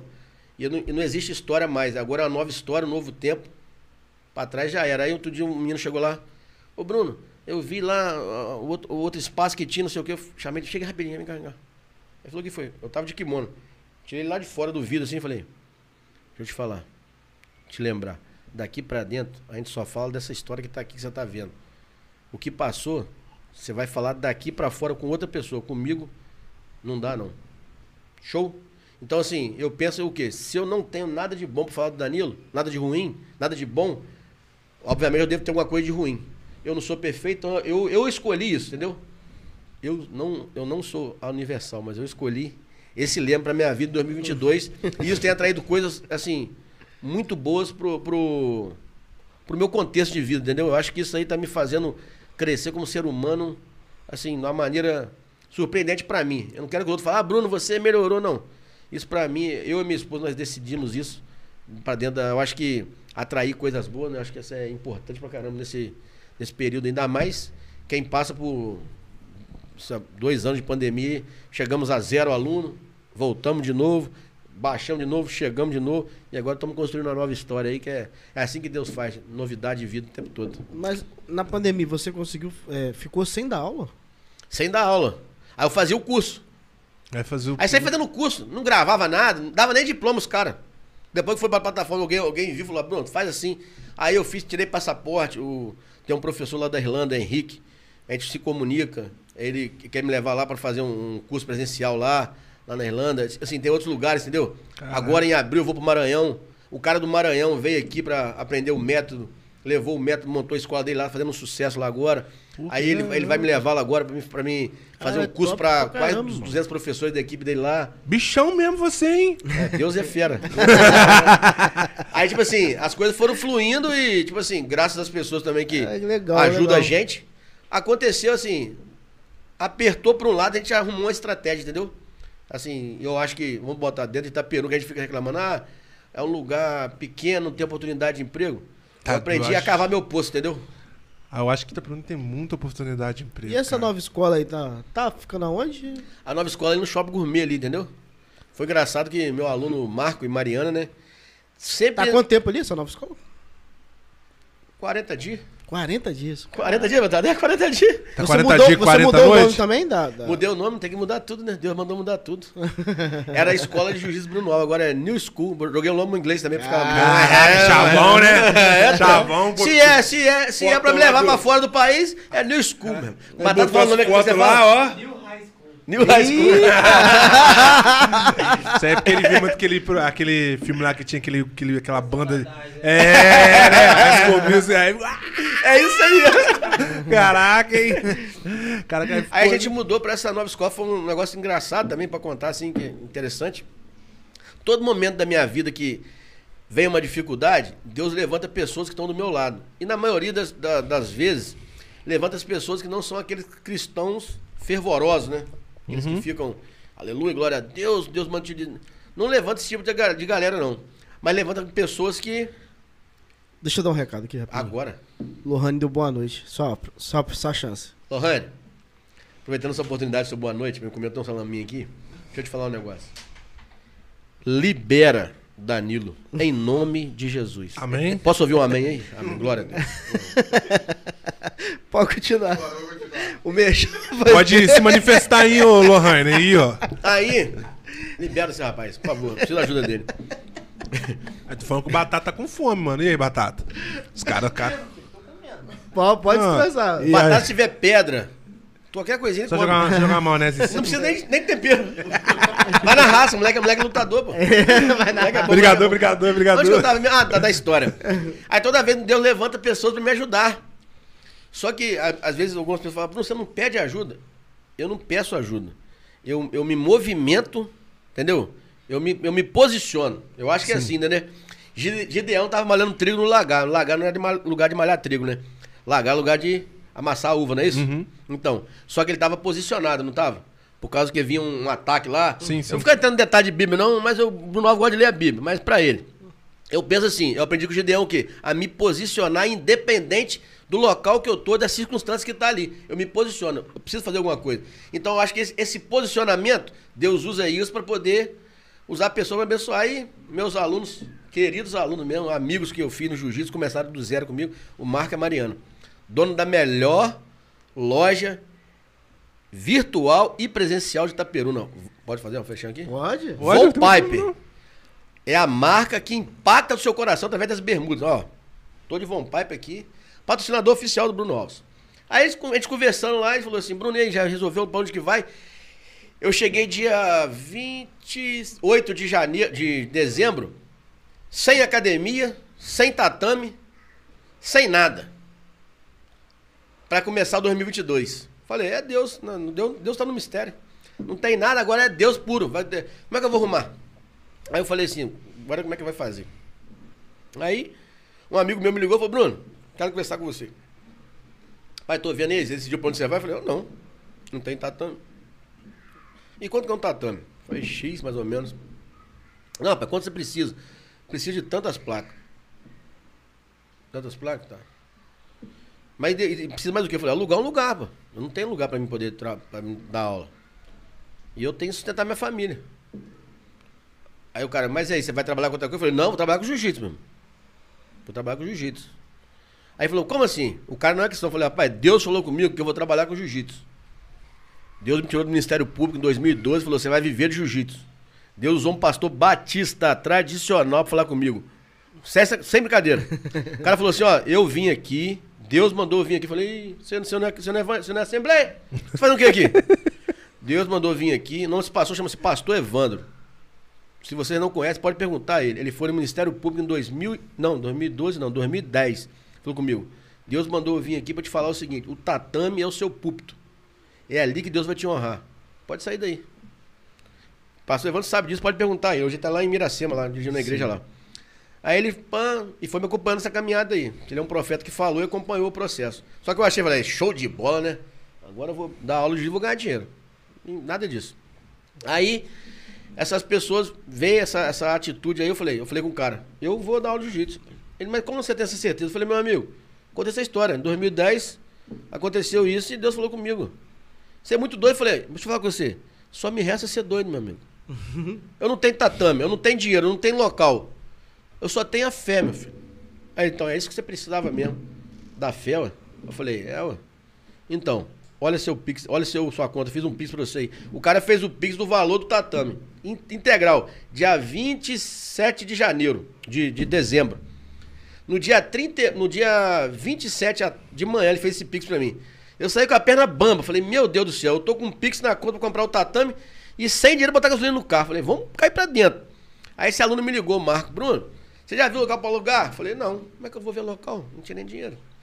Aí ele falou assim, vamos num lugar ali pra gente ver e tal, tal. Aí me leva lá no shopping gourmet esse cara. Marcos, você é muito doido. eu falei, vou descer do carro por educação. Como é que eu vou alugar um local no shopping gourmet? Tá doido? Lugar top. Aí, Jefinho, shopping gourmet top. Aí, pô, o cara falou, pô, como é que eu vou lá? E chegou lá, o cara, o, o cara que aluga lá, o gente boa demais, cara. Pegou, me deu a chave assim, falou assim, toma a chave aí. Falei, não, rapaz, vou ver outro lugar ali pra ver se eu alugo também, pra- vou dar uma olhada ainda. Pode ir, o cara falou comigo assim, pode ir. Nem sei se o Jefinho é cristão, mas aquele dia ele fez um ato de fé lá. Falei, agora ele é negão, né? Pensei na minha cabeça, né? Aqui não tem preconceito. Falei, agora eu vou mostrar pra esse negão também que o branquinho tá de bobeira, não. Aí falou assim: pode, pode levar a chave, cara. Seu espaço aqui seu, você vai rodar, fazer qualquer coisa. Falei, rapaz, foi rodar flecha. Falei, é, rapaz. Aí rodei, rodei, rodei, rodei. Aí o Marco falou comigo assim, ei, Bruno, falei, gostou lá? Falei, gostei. Ele falou, então, o cara vai, vai te fazer umas condições lá. O cara fez a condição do céu, né? É mesmo. Fez a condição do céu. Eu Falei, meu Deus, é Deus, é Deus mesmo. Aí eu. Aí o engraçado é quando você fala com as pessoas assim, né? Aí a pessoa, eu não falei, não vou falar pra ninguém, ficaram, só falei pro meu ex-amigo Danilo, o pessoal que tava próximo ali, galera, a gente vai pra esse lugar, pessoal, caraca, que legal. Aí eu via dele assim, que legal. E da pessoa, de outras pessoas falando, mas, mas como? Ah, facadas. É, como? Como? Não, aí como? Eu falei, ah, agora que, agora que é confirmação de Deus. Quando a pessoa fala comigo, quando a pessoa duvida daquilo que Deus fala comigo, aí eu tenho a certeza de, de, de que é aquela mão daquele pertence àquele dedo que me apontou a direção. Falei, é, é isso aí mesmo. Aí, enfim, aconteceu essa- essas, essas possibilidades. O que que aconteceu? Eu, aí eu lembrei da história lá de, de dos postos de Isaac. Ele falou, rapaz, inclusive meu filho chama Isaac, né? É, foi uma pregação que eu ouvi e isso impactou a minha vida. Eu falei, eu quero que meu filho seja um cavador de poço. Porque eu sei que na vida vai vir situações para poder derrubar. Eu falei, eu quero que meu filho seja um cavador de poço, meu. Porque quem cava poço é porque Deus direcionou, eu quero que meu filho seja isso. Aí, rapaz, eu lembrei dessa passagem na hora. Falei, rapaz, é Deus. Eu falei, Deus, se for, o senhor for comigo nesse, nesse poço aí, eu vou entrar cavando. Aí eu falei, show, vamos alugar esse negócio. Aí começou com a ajuda do Marco e da Mariana aí. Eles, eu não sei o que, que, que, eles viram em mim. Obviamente, a gente. Nós somos amigos, pô, gosto demais deles. Mas foi um negócio que nasceu natural do jiu-jitsu, entendeu? Mais uma vez, Deus usou, usou o jiu-jitsu pra me direcionar, pra me abençoar, entendeu? Porque se eu não conheço o Marco. Se eu paro lá atrás no jiu-jitsu, em 2008, se eu paro que era do demônio, eu nem sei onde que eu tava hoje. Entendeu? Então, assim, aí Deus usou essas pessoas, eu fico, fico vendo assim, rapaz, como Deus usa as pessoas, né? Fala, rapaz, assim, é inter- interessante. Aí é o mais, mais interessante mesmo, mais maneiro mesmo que eu falo, é porque eu sei que não foi nada assim, não foi nada do, do, do meu network, do meu contato, porque eu sou bom professor de jiu-jitsu. Não tem nada a ver isso. Isso tem nada a ver com se você é bom. Até o Washington fala, você é bom, né? que ele fala, bom só o Senhor, né?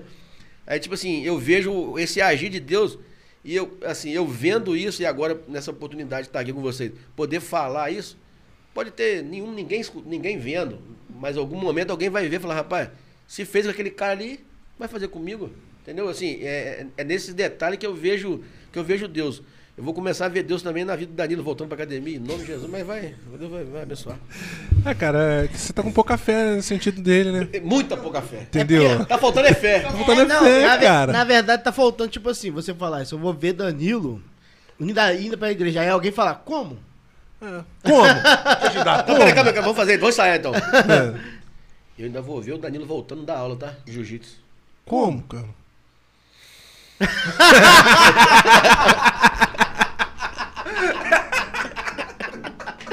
Agora ele volta, tá? Ah, volta, volta, tá e se voltar, eu vou tirar a foto e marcar o podcast. Vai tirar. Tirar a foto e vou marcar, dar um selfie. Voltar aqui pra contar esse testemunho. Volto. Isso aí, De kimono, de kimono. Aí, você- se você contar esse testemunho, vai- entenda que é o seguinte, muitas pessoas vão se converter através desse testemunho. Eu creio. Bruno, a parada interessante, interessante não, a pergunta. Aqui em Itaperuno, eu não sei se você tem algum problema com ele ou não, entendeu? Não, não, não tem não. É, o, o Vanderlei, é Vanderlei? Isso. Ele também é professor de, de jiu-jitsu ou de judô? De judô, comecei a treinar judô com ele quando era criança. Foi ele que despertou esse interesse, tipo assim, de eu, vejo ele- de eu fazer vejo arte marcial, entendeu? Tranquilo, cara. Ele é tranquilão. Foi com ele que eu comecei a, a treinar judô com 5 anos. Comecei a treinar judô com ele com 5 anos e fui até os 14 para 15 anos. Entendeu? Caraca. Só que eu ficava flertando com futebol, entendeu? Aí aquilo, tipo assim, eu não dava aquela questão do. Você fica adolescente e você flerta com futebol, mas eu nunca deixei de, de- de treinar o judô. Meu pai, muito amigo dele, e me colocou lá. Obri- Obrigado na época, né? Gostava de bola. Eu tava apanhando muito lá na rua de casa. Eu falo que, tipo assim, tem um valor na academia que eu ensino sobre coragem, né? Assim, eu ensino, eu ensino as crianças sobre coragem e dou um grauzinho na faixa deles pra criança tem que você tem que materializar a conquista dela, né? Aí eu ensino sobre coragem, eu falo, tá tendo no meu Instagram ali, eu Legal falo, isso. só ensino sobre coragem, porque eu já tive muito medo, entendeu? Eu sou um medroso, cara, que consegui, que consegui não, que supero meu medo dia a dia através de jiu-jitsu, entendeu? Então eu comecei lá atrás, só que eu dei sequência. Tipo assim, ele, ele, ele ficou no jiu-jitsu, focou, focou no judô, e eu fui no jiu-jitsu buscar conhecimento, entendeu? Hoje, meu professor, o mestre Álvaro Mansur, já tô na Soulfight desde 2008, é uma outra equipe. Quem me deu o fechamento foi o Fabiano Gáudio. E assim, eu, eu tipo assim, eu tive pontapé com eles, mas eu segui minha, eu segui minha, minha, minha vida dentro daquilo, da- dentro dessa missão, Sim, né? sim. A minha luta, que é quando você briga, você briga com o outro. Quando você luta, você luta por um propósito. A minha luta é para fazer o jiu-jitsu da nossa cidade ser um jiu-jitsu visto com outros olhos, entendeu? Ser um jiu-jitsu assim que mostra que tem uma organização, que tem uma federação, que o jiu-jitsu como estilo de vida. Não, não é um jiu-jitsu que só sobrevive através de um campeonato, você tem que ganhar o outro, não. É um jiu-jitsu que te faz sentir melhor, te dá uma, uma qualidade de vida melhor. Independente se você é gordo, magro, preto, branco, alto, baixo, o jiu-jitsu, como eu falei no começo, ele é para todos. Mas a maneira que você ensina o jiu-jitsu que faz a diferença, entendeu? Então, assim, é você olhar assim. é, é, a prova social, né? Graças a Deus, Deus me honra com a prova social. A gente olha lá pra, pra nossa escola, me honra através dessa galera que falta academia, como Danilo, mas me ajuda lá. Porque o Danilo me ajudou, cara. Danilo e o Jureminha me ajudaram num período muito difícil, no período da minha cirurgia. Eu fiquei 40 dias em casa com muita dor. Minha perna atrofiou, né? é, a minha hérnia, ela estourou no canal ali, né? E quase eu perco o movimento da perna. E o Danilo era lá em casa, cara. Pegava minha esposa, meus dois filhos, o carrinho dele, quando ele era humilde. Pegava lá, levava, dava aula para as crianças. E no período que o Danilo e o Jureminha deram aula para as crianças, foi o período que a academia mais cresceu de criança. Eu fiquei impressionado. Falei, cara, aquilo, aquele dom que, que tem, que tá em mim, tá indo pro, pro Danilo, pro Jureminho. O Jureminho é um menino novo, cara. Ele é novo ainda, tem 18, 19 anos.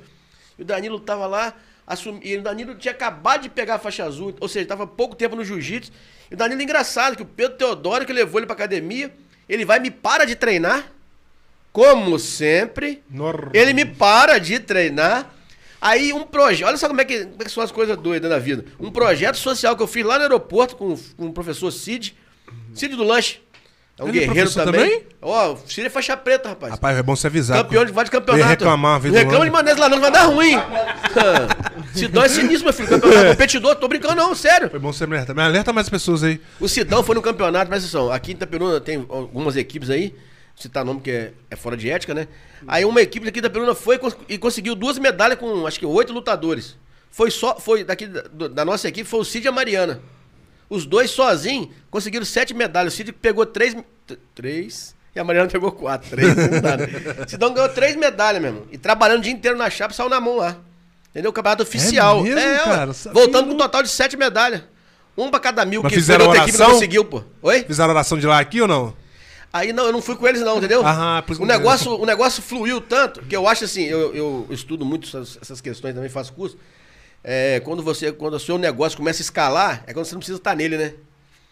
E eu tô, tô tentando agora em 2022 ensinar isso pra esses caras. Eu não preciso estar ali para o negócio funcionar. O dono do McDonald's, eu penso grande. Posso não crescer, mas pode penso grande. O dono do McDonald's, ele não vai estar no McDonald's. O dono do Bob, você nem sabe quem que é. Mas o Bob está aí, não tá? Não faz o milkshake. Então, a minha intenção é, é exalar meus projetos sociais através disso. Mas voltando, eu fiz um projeto lá, na- lá no, lá no aeroporto com o Cid, professor. Uma aula inaugural lá. O Pedro foi, o Danilão chegou lá. Jeitão dele, jeitão sem braço. Né? Eu já sabia. Cristão, pá. Aí o Danilo foi e chamou um pastor, Helder, né? Eldo. Chegou lá, rapaz, muito solícito. Ah, vamos botar o projeto na igreja também, pô. Pode botar na igreja. Sai. Aí o pastor chegou e falou: o projeto vai ser onde? Eu falei: o projeto, pastor, vai ser na rua aí. Mas como assim? Eu falei: Deus falou comigo, pastor. Pastor presbiteriano, né? Deus falou comigo pra botar o projeto. Deus falou comigo pra botar o projeto. Sem, preconceito. Sem preconceito, sem preconceito. É Assembleia, entendeu? Assembleiano aflorou em mim. Deus falou comigo, pastor que eu, era pra eu fazer essa primeira aula aqui na rua, que ia aparecer alguém. E ele foi gente boa demais. Então sou eu mesmo. Falei, então fechou. Larguei o projeto rodando com, com os alunos. Galera, Danilo, tá, o Danilo, não, Danilo, vou contar a história dele. Aí o projeto tava rolando, entrei no carro com, com o pastor Eldon, né? Eu, Danilo e o Cid. Quase não coube no carro, entramos, fomos lá, ele mostrou a igreja lá. É aqui mesmo. Falei, eu falei, eu falei, esse cara tá me mostrando o quê? Aonde que ele falar vai ser, ué. Falei, é isso mesmo, pastor. No outro sábado ele foi na igreja dele. Danilão ficou impactado. Com alguma coisa, não sei o que, que é, depois você pergunta pra ele, testemunho. Aí Danilão, segunda-feira, tá na academia. Bruno, voltou a treinar. Falei, rapaz, me volta a treinar pra você me ajudar a ser professor lá. O Danilo começou a dar aula lá num projeto lá. Mais de 50 crianças eles fizeram lá, rapaz. Entendeu? Aí o Danilão voltou pros caminhos do jiu-jitsu. Agora ele tá desviando de novo. Vou ter que... Aí, só que agora já arrumei 12. Esse ano nós estamos com 12 projetos sociais. E começa um sábado agora, lá no. Na Guaritá. Supervisão da nossa amiga Gabriela, pastora Gabriela, filha do Washington. Nós temos uma equipe aí de 14 professores, fizemos uma reunião sábado agora. Maneiro. 14 com, com, com o Danilo ou ô, você é um. 13 professores e meio, então. Não, 14. Batata, batata é, o que, é o, é o que contrata, né? O, O Bata- que... o Batata é o cara que dá uma. Batata, chama o Danilo. Chama que ele é bom. Eu, batata passa caneta. É mesmo? Aí o, a gente tá com 12 projetos sociais agora, inclu- incluindo Venâncio, Raposo e Natividade. Caraca. Deus é Com doido. ajuda. Desculpa perguntar, é com a ajuda da prefeitura não? Pode falar? Pode. Uma ajuda. Uma ajuda não, né? Uma reta escavadeira do meu amigo, que foi meu aluno. Jiu-jitsu também. Através do jiu-jitsu conheci o Murilo, né? E o Murilo me ajudando, me ajudando, tá me ajudando assim, demais. O Murilo que, que, que tá viabilizando o projeto acontecer pra gente aí. Inclusive, eu quero agradecer, Murilo, que você tem feito pra gente aí. E o benefício que você vai fazer em cada criança que a gente vai impactar. Inclusive, teve uma criança que ele ficou. ele- o Murilo teve Covid, aí a criança foi. Eu falei, aí ele falou, tio, vai vir não, vai vir não. Eu falei, não, calma, a gente tá vendo o tatame. O, um amigo do tio aqui teve, teve Covid, eu tenho que conversar com ele pra gente ver o tatame e tal, tal. Chegar com o tatame e falou, como é que é o nome desse amigo aí? Aí eu falei assim, então ele, o nome dele é, é Murilo. Ele falou assim, então tá bom, tio, hoje eu vou fazer uma oração pra ele. Aí molequinho fez uma oração lá de noite, mandou a avó gravar.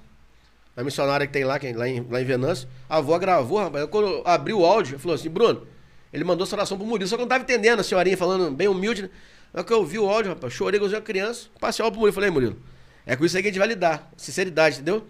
E o nome do projeto, o nosso é o projeto Jesus Não Bateu. No jiu-jitsu, quando você bate, você desiste, né? Aí no- eu falei com eles lá sábado. O nome do nosso projeto é Jesus Não Bateu, porque Jesus não bateu, Jesus morreu, né? Jesus quebrou o braço.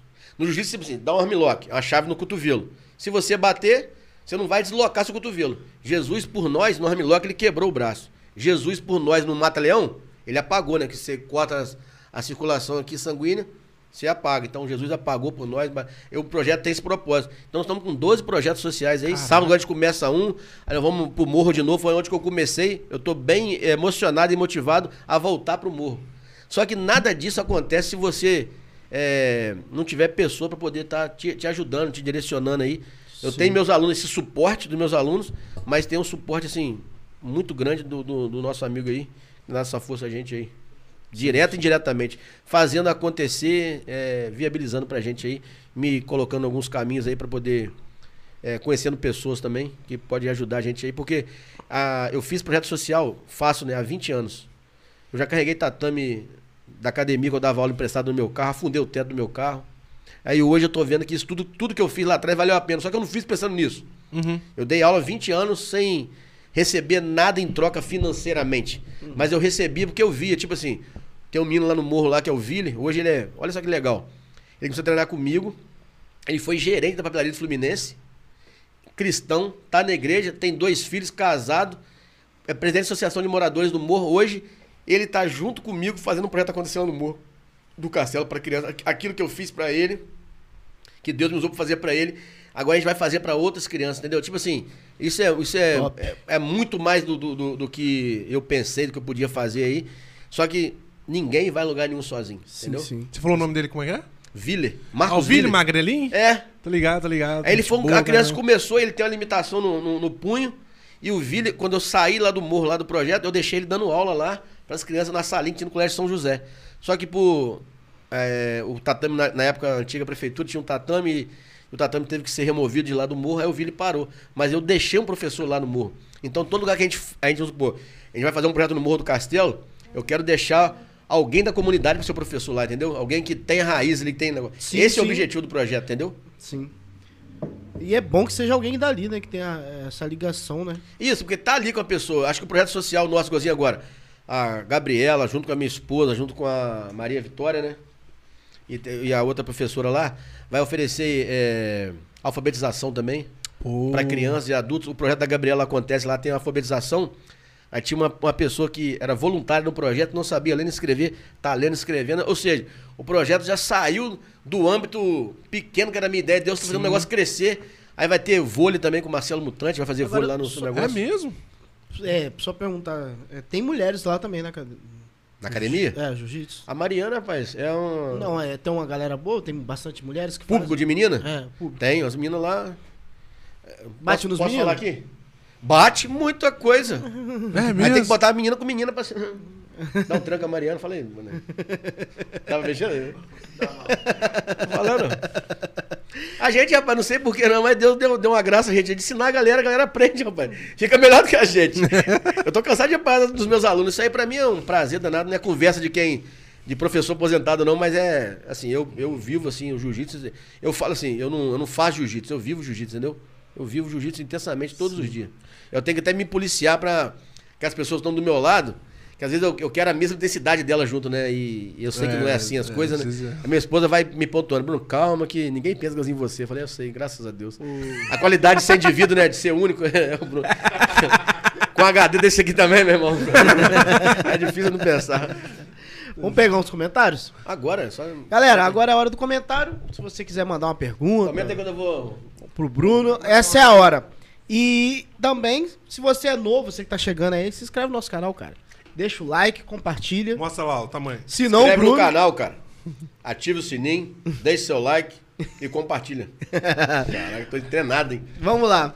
Tem uma vaga aí, cara. Ó. Mandamos outro gordinho embora. Estamos aqui. É, tá, Fechou? tem um, é, tá um currículo mesmo aqui. Estamos aqui com o pastor Crésio Fernandes, tá dando uma boa noite. Pastor Crésio esteve aqui com a gente, gente boa e tá sempre assistindo a gente, cara. Muito obrigado aí, pastorzão. Tamo junto. E temos um podcast com ele, foi semana passada. Se você quiser assistir, corre lá. É, estamos aqui com. Uhum, Bruno Alves é tudo você, né? Pastor, é meu filho, tá lá em casa. Ah, sim. Pastor, Então, ora pro nosso projeto aí.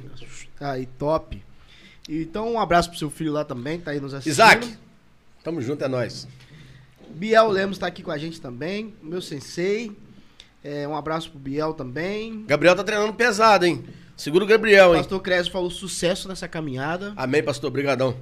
Estamos aqui, Matheus Silva tá aqui com a gente, seja bem-vindo. meu- Ah, Matheus Silva é o vulgo batata. Pô, batata, É, batata, né, mano? Ah, Não consigo ver você como Tem Matheus que botar Silva. como batata, Pô, pô. você é batata, A conta mano. tem que ser batata. Arthur. Ih, rapaz, isso aqui é difícil, hein? Arthur I. Hã? é o Arthur. Arthur, você ia voltar a treinar hoje Vigande. e tá aqui deu essa gente. prisão de chuva Vigande? aí. Vigande. Aí, ó. Arthur é filho do nosso contador, melhor contador da região, contábil médio, não tem igual. Mostra pro seu pai, rapaz. Ah, bichinho, meu irmão, fechamento, desde o início, tá? Rapaz, você tá É. com uns caras só com sobrenome lá. Gabriel Chaguri. Gabriel tá, Chaguri, meu irmão. tá aqui é o médico mais bravo de Itaperuna depois do Marcinho, né? É, pega a visão. pega a visão, irmão. Ah. Seja bem-vindo. Marcinho é faixa roxa, mano. ó. Estamos aqui também com. A Marinete, Marinete Silva. aí que tá comendo. Mas, mas tá Dando uma boa noite. Boa noite, Marinete. Esse Danilo Nós. é top. Aí. Não, é, É, irmão. top. É sua irmã? Ah, Dani... Rapaz. É o melhor que nós temos lá. Marinete, deixa eu fazer um apelo aqui. Junto com a, com a comunidade do Jiu-Jitsu, junto com a Lohane, O mundo espera. nós apelamos aqui para uma volta imediata do Danilo aos treinos. Entendeu? As crianças esperam o tio Danilo. Tio Bruno, cadê o tio Danilo? O tio Danilo sumiu. Tá envolvido pelos quitutes da Lohane. Todo dia tem comida diferente. Ó, e vai no shopping gourmet ali, ó. Você tá É. comendo alguma É mesmo? Faz nada. Bom Vai no- saber. direto. sobe. Direto, direto, Bom saber, tá vendo? direto. Faz nada. Pra puxar por. Ah, outra coisa. É. Marinete, esse ano sai a nossa parceria, que eu sei que questão da pedagogia aí. Me ajuda, rapaz. Aí já tá trabalhado, rapaz. A FIMA. É o problema é o Danilo. Eu sei, mas vai, vai ser resolvido. Ó, Bebeto Barber, tamo na área, tá aqui, ó. Ah, não, só um minuto. Esse aí, Bebeto, na moral, a barba ficou como? Impecável. Ninguém falou, ninguém ia falar porque eles são invejosos. Mas aqui, vou levar meu amigo lá, Ah, eu vou não. pagar o corte. Corte não, o aparo. Dá um tapa. Bebeto, Dom Rodrigues.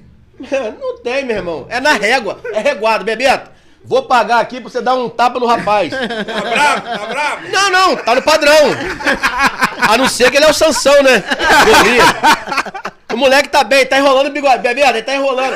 Ele não conheceu aquela pomadinha. Ele não sabe. Aquele trato, aquela massagenzinha. No 9 hoje deu duas babadas lá e três cutiladas. Pesada. É. Ó, Bebeto Barber, esse, esse batata dá nó em pingo d'água. Ah, ó, batata, ó. Marinate, Ma- Marinete, olá, boa noite. Fale um pouquinho dos benefícios do jiu-jitsu para o desenvolvimento infantil. Excelente pergunta, né? De uma... não, não sei se é um elogio. De uma. Ela é pedagoga ou psicopedagoga? De uma psicopedagoga, não esperava algo diferente. Infelizmente você é irmã do Danilo, né? Mas você vai me ajudar. Vamos lá. Então... O que, acontece? A gente trabalha na academia lá com os valores né, comportamentais, que são o respeito, a disciplina, a frequência e a coragem. A gente estimula através do jiu-jitsu, porque o jiu-jitsu, ele por si é a luta, né? Ela, ela gera essa autoconfiança na criança. Então, a gente tenta, através desses valores, ensinar a criança a canalizar essa, essa autoconfiança que é gerada nela.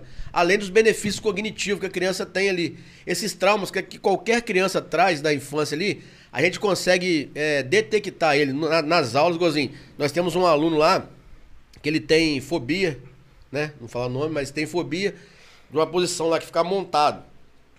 Ele já está superando. Tinha um aluno que estava com deficiência na fala por deficiência motora, né? Por desenvolvimento motor. E através do jiu-jitsu, da nossa metodologia, essa criança já está falando. Ela estava muito gaga, você sabe do que eu estou falando. Ela já melhorou a gagueira dela, assim, muito, consideravelmente. Tem criança que chega lá não verbal e já estão é, no processo de, de- de se tornarem crianças verbais. Nós estamos trabalhando também com autistas em turmas coletivas lá. Então, assim, o desenvolvimento infantil através do jiu-jitsu ele é notório e palpável lá na escola. E você vai fazer parte desse processo lá, que você vai ser muito útil, com certeza. Top, top. É... Ver? Laila Porcino tá aqui com a gente também. A Laila é nossa professora lá, meu filho. É? É a que, é a que pega, pega esses professores. A Laila é a sua, a sua. Tem hora que ela esquece onde ela tá, né, Laila? Mas a Laila, tipo, o que acontece? A Laila foi a- ela é aluna nossa, ela é professora também de educação infantil. Ela começou lá com faixa branca. E eu desafiei ela, falei assim: Laila, você quer ajudar a gente a dar aula? Mas eu sou faixa branca. Eu falei assim: então, mas Deus vê, Deus. Aquilo que o homem não vê. Eu vi em você uma professora. Ela, ela se juntou, ela se juntou ao clã. Já era. Jesus não bateu, tá aí, filho. É, Gabriela Souza, pastor Washington, super tranquilo de conversa, a própria calmaria. Aquilo é- Seja A Gabriela é a responsável lá, que é a coordenadora do projeto lá no, no, no, no- no Guaritá e no São Mateus. Ah, legal. Ela que gerencia lá Top. essa questão, da questão da- das crianças também, da, da alfabetização. Tem um trabalho interessantíssimo com meninas. Ela pega meninas em vulnerabilidade social, seja ela qual for, né? E faz um trabalho lá toda segunda-feira à noite. Ensina as meninas a cozinhar, a vender aquilo ali, a fazer vários tipos de comida É lá. mesmo? Só com menina, alfabetiza essas meninas. E essas meninas também estão fazendo essa transição no jiu-jitsu. Tem uma turma exclusiva de meninas com a professora faixa preta, que é a Mariana, que é a melhor que tem, né? Pede pra depois mandar o contato dela aí, ó. Gabriela, tá aqui, tá, tá comigo aqui Tá já. aí? Passa agora. Top. É tudo empresário Bruno Aí, ó. Alves. Assina o quiser contrato. aparecer no podcast, você tá bem-vinda também, a Gabriela. Gabriela, É. fala com você, fazer total diferença. Vou falar que mês que vem a gente quer convidar só mulheres, Só que é o mês das mulheres. A gente vai caber só mulher aqui no podcast. A gente vai tentar, né? Trazer só mulheres no podcast. Rapaz, a Gabriela. Então, se ela topar, tá a aí. Gabriela, ela, ela Vai tem. agora, vai agora. Gabriela! Gabriela, responde aí no chat aí. Confirmado pra mês que. Mês que vem. Mês que vem. É mês que vem. Mês que vem? Ela vai estar confirmada. Tem aquele negócio de vem pelo amor, pela dor? Ela, ela vai vir, né, Gabi? Tamo Você falou que junto. as mulheres lá é pior que os homens batendo. Não, não, calma. A Gabi, ela tem um. É. Ela pode vir trazer. Pode trazer a Mariana, faixa preta, Aí, Taperuna. top. Pode vir as duas. Ó, faixa preta formada em educação física, camp- campeã brasileira. Aí, top. Meu Top, Deus do top céu. demais. Eita Aí glória. quebra isso tudo. Eita maravilha. Tia Isa tá aqui dando um boa noite. Tia Nadir, fantástico. Tá gostando do bate-papo. Valeu, Tenadir. Roberto de Lima tá aqui com a gente Foi também. Roberto. Roberto é meu aluno lá na atividade, faixa preta lá. Esse sabe muito. Olha só. Caraca. Roberto, Tá mexendo. vou falar com você, não tem como te dar grau, você já é faixa preta. tem que esperar passar três anos. Mas esse cara aí foi um cara. Posso fazer uma consideração? Pode, rapaz. Cara, o Pode. Roberto, o que acontece? A gente tinha uma. Aí de quem fala Na, na, na pode? garagem lá. na, na, ga- na garagem lá de casa lá. Três aqui? Ex-professor. Na garagem lá. Sempre vou pontuar. Eu sou um cara que eu fico, a minha esposa fala, Bruno, você é demais. Na garagem lá de casa lá, cara, é, teve um período que veio a enchente, né? Destruiu tudo. A gente ficou sem. Aí um, um amigo nosso, ele botou o- o apelido da academia STT. Sem teto, sem tatame.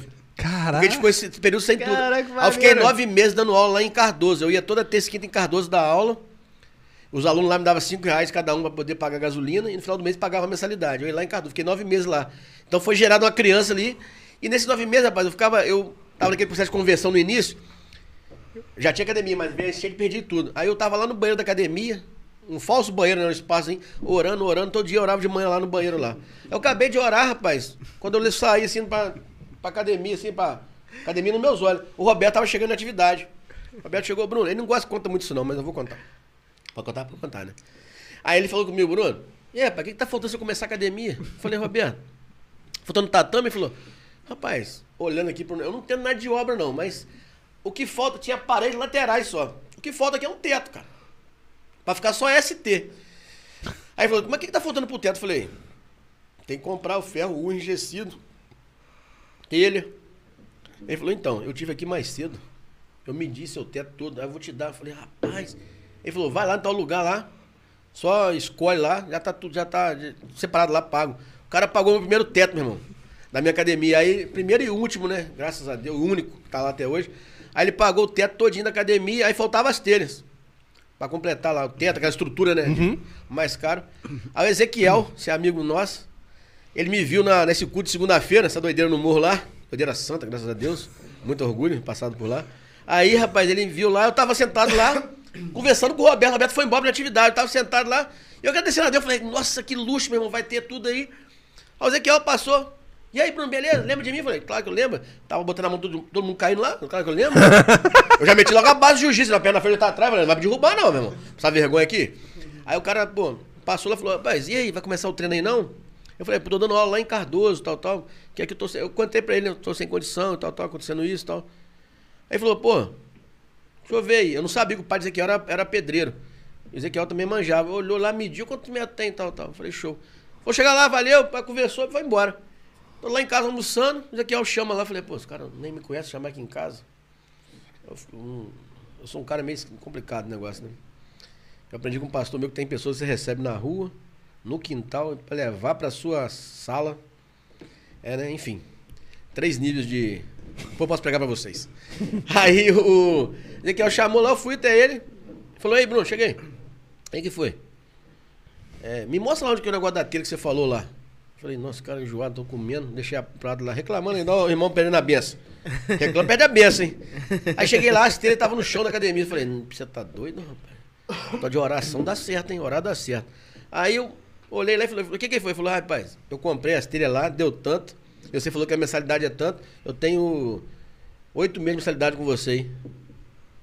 Falei, mas nem tem um tatame ainda, cara. Ele falou, não, já tá pago oito meses, eu vou treinar. O problema é seu agora, se Já vira. tá pago oito meses aí. Aí ele, depois ele falou comigo que ele falou que, que era pra co- descontar no mês, porque ele conversou comigo, ele sentiu que se eu desse, ele nem me conhecia direito, ele não ia aceitar. Aí ele falou assim, aí Bruno, eu tive que entrar no dia esforçado, que Deus falou comigo pra me comprar as telhas pra você. Ele tinha recebido um dinheiro, não sei o que, falou, compra a telha, o dinheiro que recebeu, é pra você dar a telha a esse cara aí. Ele tinha me conhecido num dia à noite, anterior à noite, no culto lá, ele tava pregando e me viu. Aí beleza, aí ganhei o teto e o Roberto fez parte dessa história. E desde então o Roberto segue junto comigo aí. Foi, foi coroado a faixa preta em 2020, 2021. E também vai estar com um projeto, já tem um projeto lindo lá em. Esse cara também, um cara bom de trocar ideia, que tem uma história de vida assim, bacana. E ele tem um projeto lindo lá em Raposo, cara. Muita criança, a gente já foi lá. E os moleques são duros de jiu-jitsu. Muita Top. criança mesmo. Na igreja lá do pastor Marcelo. Tá? Ah, Afonso. É bem-vindo aqui também, Roberto. Iris Alves, Essa daí é a patroa, né? É a melhor professor do planeta. Essa daí é- Rapaz, Rapaz, ó. Caramba. Aqui, o momento é o seguinte. Chegou aí o feijão amigo pra vocês? Tá, tá tudo certo. Ó, o momento é o seguinte, quando entra a esposa aqui ao vivo no podcast, aí você tem que mandar um recadinho pra ela. ó. De amor? É, é a hora. Iris, você é e sempre será a mulher da minha vida, a mãe dos meus filhos e a melhor CEO da nossa escola de jiu-jitsu. New School. Eita. Isso. Melhor professor de educação infantil do mundo, tá? Eu vou anotar. Top. Anota esse nome aí. hein? Se você gostou, você comenta lá, hein? Vai que ele. Ou você quer que ele dança também aqui? Pedir de quarta-feira? O convidado Vamos dança. lá. Agora? É, Tchacabum, né?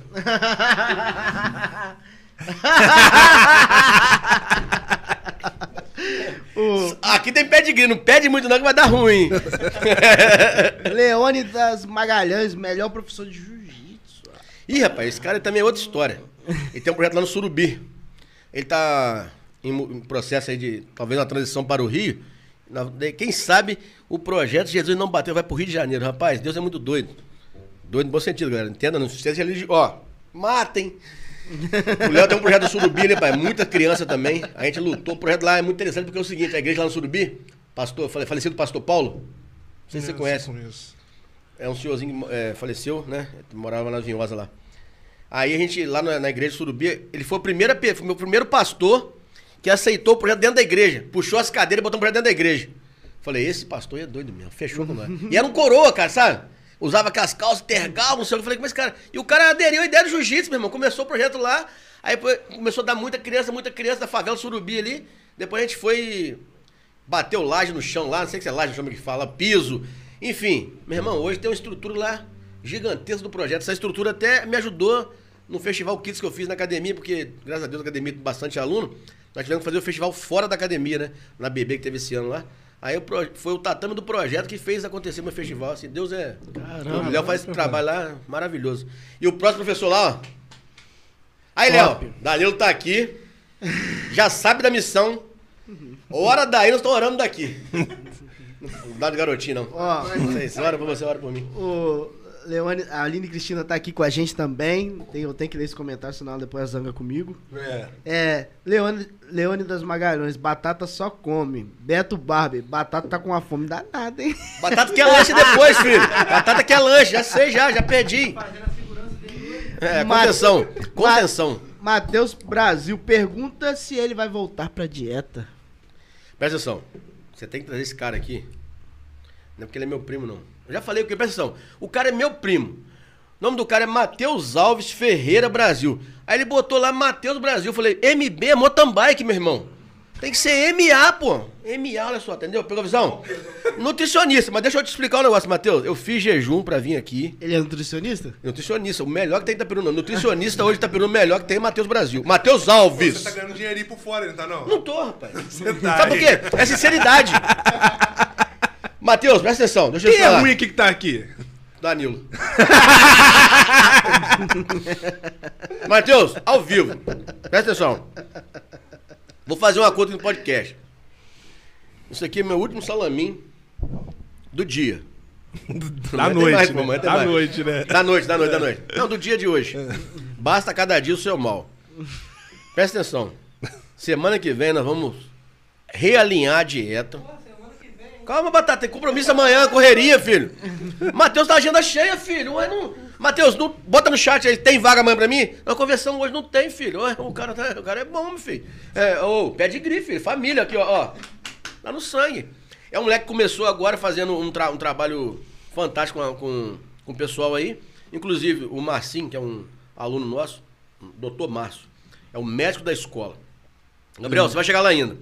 O Márcio faz acompanhamento com ele. O Marcinho é um cara, assim, bem crítico com questão profissional. Falou, Bruno, o moleque é excelente, fazendo um excelente trabalho. E tem uma proposta diferente de, da, da questão da dieta, da alimentação. É porque eu ainda não, não fui lá, assim, pra começar o negócio de fato, né? Eu fiz uns exames com- junto com o nutrólogo, que é o Dr. Rafael Carrasta, lá em São Paulo. Me dá essa força aí. Já tô com os exames, tudo na mão. Agora é criar vergonha, que você tá perguntando aí. E a gente vai... Voltando, nós vamos entrar de fato na dieta. Eu, Danilo... E o Batata? Uma mensagem importante pra você, Brunão. Lohane Soares. Opa! Para tudo, hein? Eu mando ele ir. Eu preciso de folga. Ele que... Ela não tá sufocada. Vamos orar. Senhor, nessa noite está aqui o sufocador. Lembrei MC Massinha agora. Tá amarrado, Jesus, aleluia. Felipe tá aqui com a gente também, seja bem-vindo. Igreja da Presbiteriana da Vinhosa tá aqui com a gente também. Tia Néia tá aqui, boa noite, Deus abençoe vocês sempre. Amém. É, o Beto Barbo, Deus tem te usado muito, meu amigo. É, Bebeto, tá no padrão. Vou pegar Na aqui. régua. É, Igreja Presbiteriana da Vinhosa. Brunão, a Igreja Presbiteriana da Vinhosa está de portas abertas para receber seu projeto para as crianças da Vinhosa. Tem um espaço bom lá. Danilo já foi de lá, ó. O Danilo suspeito, né, cara? Quem tá, quem tá lá na Vinhosa é quem tava lá no aeroporto, aeroporto. também. É o Jonatas Pacheco. Você- é. Como é pessoal da Presbiteriana da Viosa aí. Olha como as coisas são de Deus. Quem tava no aeroporto era o Danilo. Hoje aqui no podcast eu tô falando, Danilo, ide por todo mundo e pregar o evangelho. Não, e, Pegar o jiu-jitsu, e ele botou aqui, ó. Envia o José Augusto Danilo para nos ajudar lá. É, Zé Aldo, não adianta correr não, hein? Cantaram o seu nome aí, o boletim, hein? Vai! Se Deus chamou. Nega pra você ver. Bota a mão lá e larga pra trás pra você ver. É, a galera tá falando muito batata comendo. É, Batata, você. O batata come e eu engordo. É isso que eu fico indignado. Mas essa é a vida. Grana em casa também. Difícil a vida do crente, tá? Maria Emília. E, rapaz, você tem uns, um pessoal com sobrenome lá. Maria Emília Petro. Presta atenção, rapaz. Maria Emília. Esse é o meu genro. Deixa eu falar com você. Maria Emília Quem Petrovich. ela é melhor em quê? Posso falar um negócio com você? Posso dar uma, dar uma pausa aqui? Maria Emília Petrovich é a mulher que me deu o meu maior presente, meu amigo. Já só? A mãe da minha esposa, meu amigo. Minha parceira. E tem um fato. Pode abrir um parênteses rapidinho? Pode? Ela me odiava, rapaz. Não gostava de mim, não. Só que quando Deus converteu o Bruno Alves, o Bruno Alves melhorou também, que não valia nada, né, Emílio? Sem vergonha, tá? mas- Deus, né? Fez a, fez a obra, tá fazendo a obra. Aí, rapaz, eu faço a filha dela feliz, modéstia à parte, né? Cara bonito, trata bem os netos dela. Minha sogra, rapaz, é, quando faz churrasco lá, minha sogra e meu sogro, rapaz, Eduardo, é picanha que o Bruno Alves come. É só lá também, tá? É, mulher. É, picanha, filho. Achando o quê? Felipe tá aqui. Comecei no projeto da Quarta Batista. Você é meu filho de ouro, a sua sogra falando. É, entra pra ver. O que, que você prometeu ela? O cara que tem moral com a sogra, não é à toa. É. Sem- o cara pobre, sem dinheiro. Moral com a sogra, meu filho. Você tem que ser no mínimo menos pior, né? Carlos, Carlos Ribeiro tá aqui com a gente. Boa noite, meu mestre. PQD está on. Ih, Carlinho, ó. Tá me devendo as aulas, hein? Você sumiu, hein? Só que é Rio de Janeiro agora, hein? Carlinho, Batata. Agora, É, tá igualzinho o Danilo aqui, Carlinho. Mateu, Ma-. Matheus Brasil, manda o Bruno falar da história da gasolina lá em Guarapari. Que parada é essa, hein, mano? Rapaz, presta atenção, Matheus. Deixa eu falar com você, rapaz. Larga isso quieto, vai lá. Hum. Matheus. Rapaz, é difícil, hein? Deus mandou falar. Ó. mandou, mandou não. Gabriela Souza, Bea, põe o terno limpinho pra ser padrinho do meu casório. Ó. Deixa eu falar só um negócio. Tá gostando de casar também, gente. Não, não, eu parei com isso. Eu vou só falar um negócio. Eu e a Iris encerramos no casamento do Danilo. Porque eu fui padrinho do Danilo, o Danilo sumiu da minha vida. Eu não. Gabi, preciso de você do meu lado. Você coordena o meu projeto. Olha pelo só, amor de Deus. o Isaac quer que conte a história da lenda. Que Isaac? Da lenda, que lenda? Que isso. A lenda? Você é a Você é a lenda? lenda de Itaperuna? Conta a lenda. aí. Caraca, Rapaz, que posso passar marra. o microfone batata, batata, só batata, falar, batata, precisa contar essa história. Pode, pode. Vem Você é Batata, da- vem cá, ó. Não, vem cá, pô. Essa história você precisa contar. Batata, pode falar. É, que é bom que você fique mais perto aí do biscoito. O momento em que convertemos o batata comendo biscoito. Falei. A gente tava na academia, né? Primeiro dia de academia que eu fui, não tinha ido, tô lá malhando, morrendo. Só um Dois, pouquinho mais, puxa um, é, um pouquinho. Aí. dois quilinhos de cada lado. Tá doendo muita coisa já, mano. Veio um cara, começou a falar de capoeira comigo, começou a gingar, falou assim, uma meia lua bem dada. Ninguém segura, mandou uma meia lua, passou aqui, ó, no meu nariz, eu olhei. Falou, quem que é seu professor? Olhei, aquele cara ali, ó.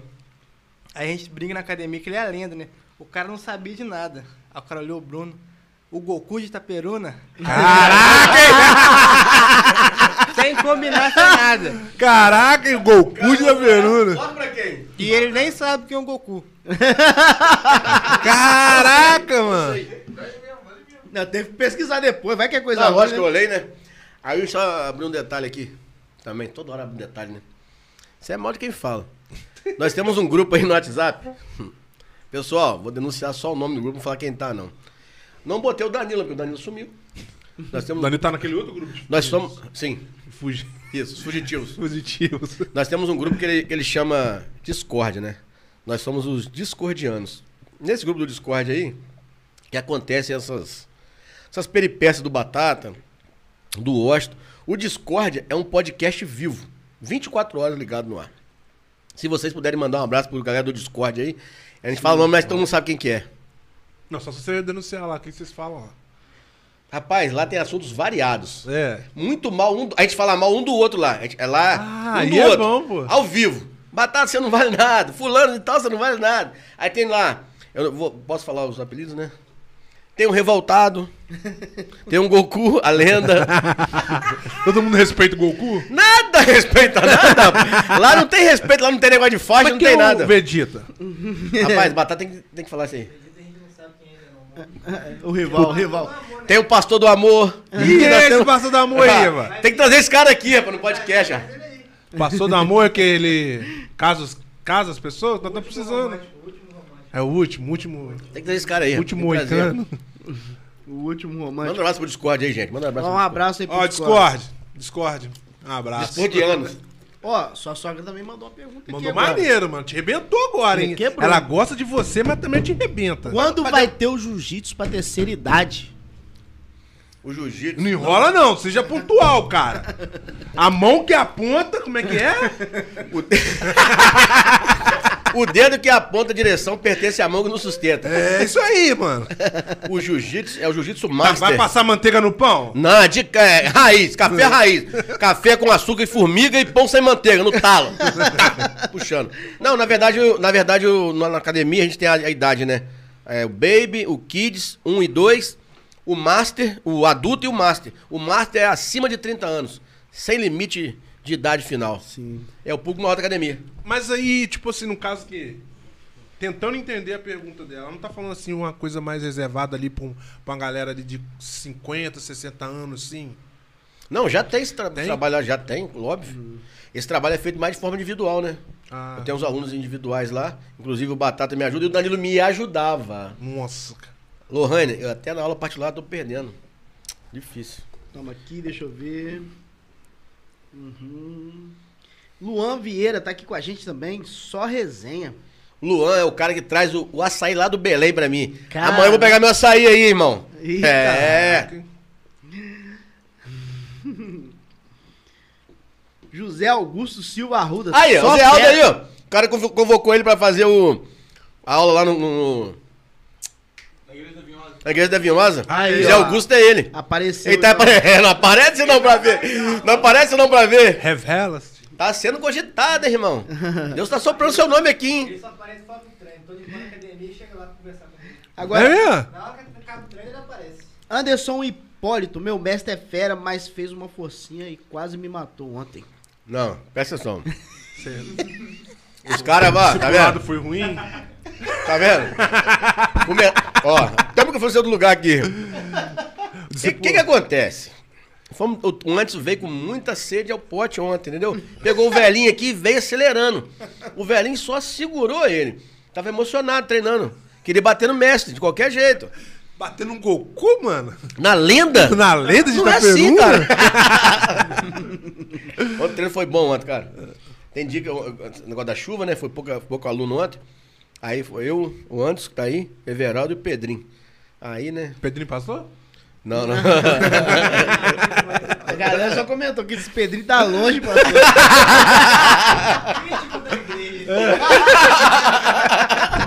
Que o Pedrinho passou sem a pergunta não quer calar. Será que o Pedrinho, o, o Pedrinho tá no Discord? Tá. Tem característica do Discord? Tá. Tá Tá. falando? Caramba. É que a, a igreja da Vinhosa tá aqui, ó. Já estamos esperando vocês aqui. E, ó. Intimação, meu. irmão. E Alberto Lopes tá aqui. Boa noite, amigos. Grande abraço, Bruno. Tá aqui com a gente também. Valeu, irmão. Um abração pra você também. Então aqui junto. os comentários acabou. Então vamos. Agora, Bruno, quando o cara voltar lá, tem uma massagem? Macima. Um cara que foi professor? É. É o ex. Que eu fui padrinho de casamento dele? Aham. Eu posso fazer, eu posso filmar esse treino e mandar pra vocês? Pode, pode, pode sim. Aquela a gente parte- vai passar o aquela vivo parte, aqui, ó. Aquela parte se tiver assim... E o pior é que o negão é forte, rapaz. É. Eu ensinei, tá me batendo já. A mão não, Goku. Eu tô te falando. a deixando- lenda tá deixando ser lenda, hein? Deixando seu povo bater em você, Goku. Aí é dose. hein? Aí é dose. hein? Mas Caraca. quando o cara volta, assim, do, do treino lá, a gente tem um método, agora falando sério, né? A gente tem um método, né? O amassa e tem o método, método soltinho. A gente vai soltinho que a gente fala. A galera do juízo sabe essa linguagem. Que o cara fala, vamos um treino leve, aí fala, vamos um treino soltinho. Aí o cara arranca só a cabeça, mas quer Ah, é? soltinho. É o soltinho, é o. Né? É igual a gente falar, ô Batata, o Elber chegou aí. Ele é um colega meu, gente boa. Colega. uma amostra aí. É, é o. É, é o é- não, colega é o. É a senha. É o sinal, depois o cara chega lá aqui. O Elbo chegou aí. Amigo meu de infância, gente boa. Aí é outra senha. Aí o então segredo se da senha é colega- só ao vivo. A todos dois amigos. Demais. Depois desses, desses salames que você comeu aqui, mano. Se não for amigo, irmão. Pô, eu vou ter que pagar ali fora, meu irmão. Vamos ter que pagar esse negócio ali. Ô, Brunão, aí me fala aí assim, dos seus campeonatos aí, qual o que mais marcou você aí? O que, o que mais marcou foi esse do estadual de jiu-jitsu, 2006, que eu tava na transição de viver da educação física ou, ou viver do jiu-jitsu, né? Eu tava indo pro, pro Rio no campeonato, aí eu peguei, mais uma vez, né?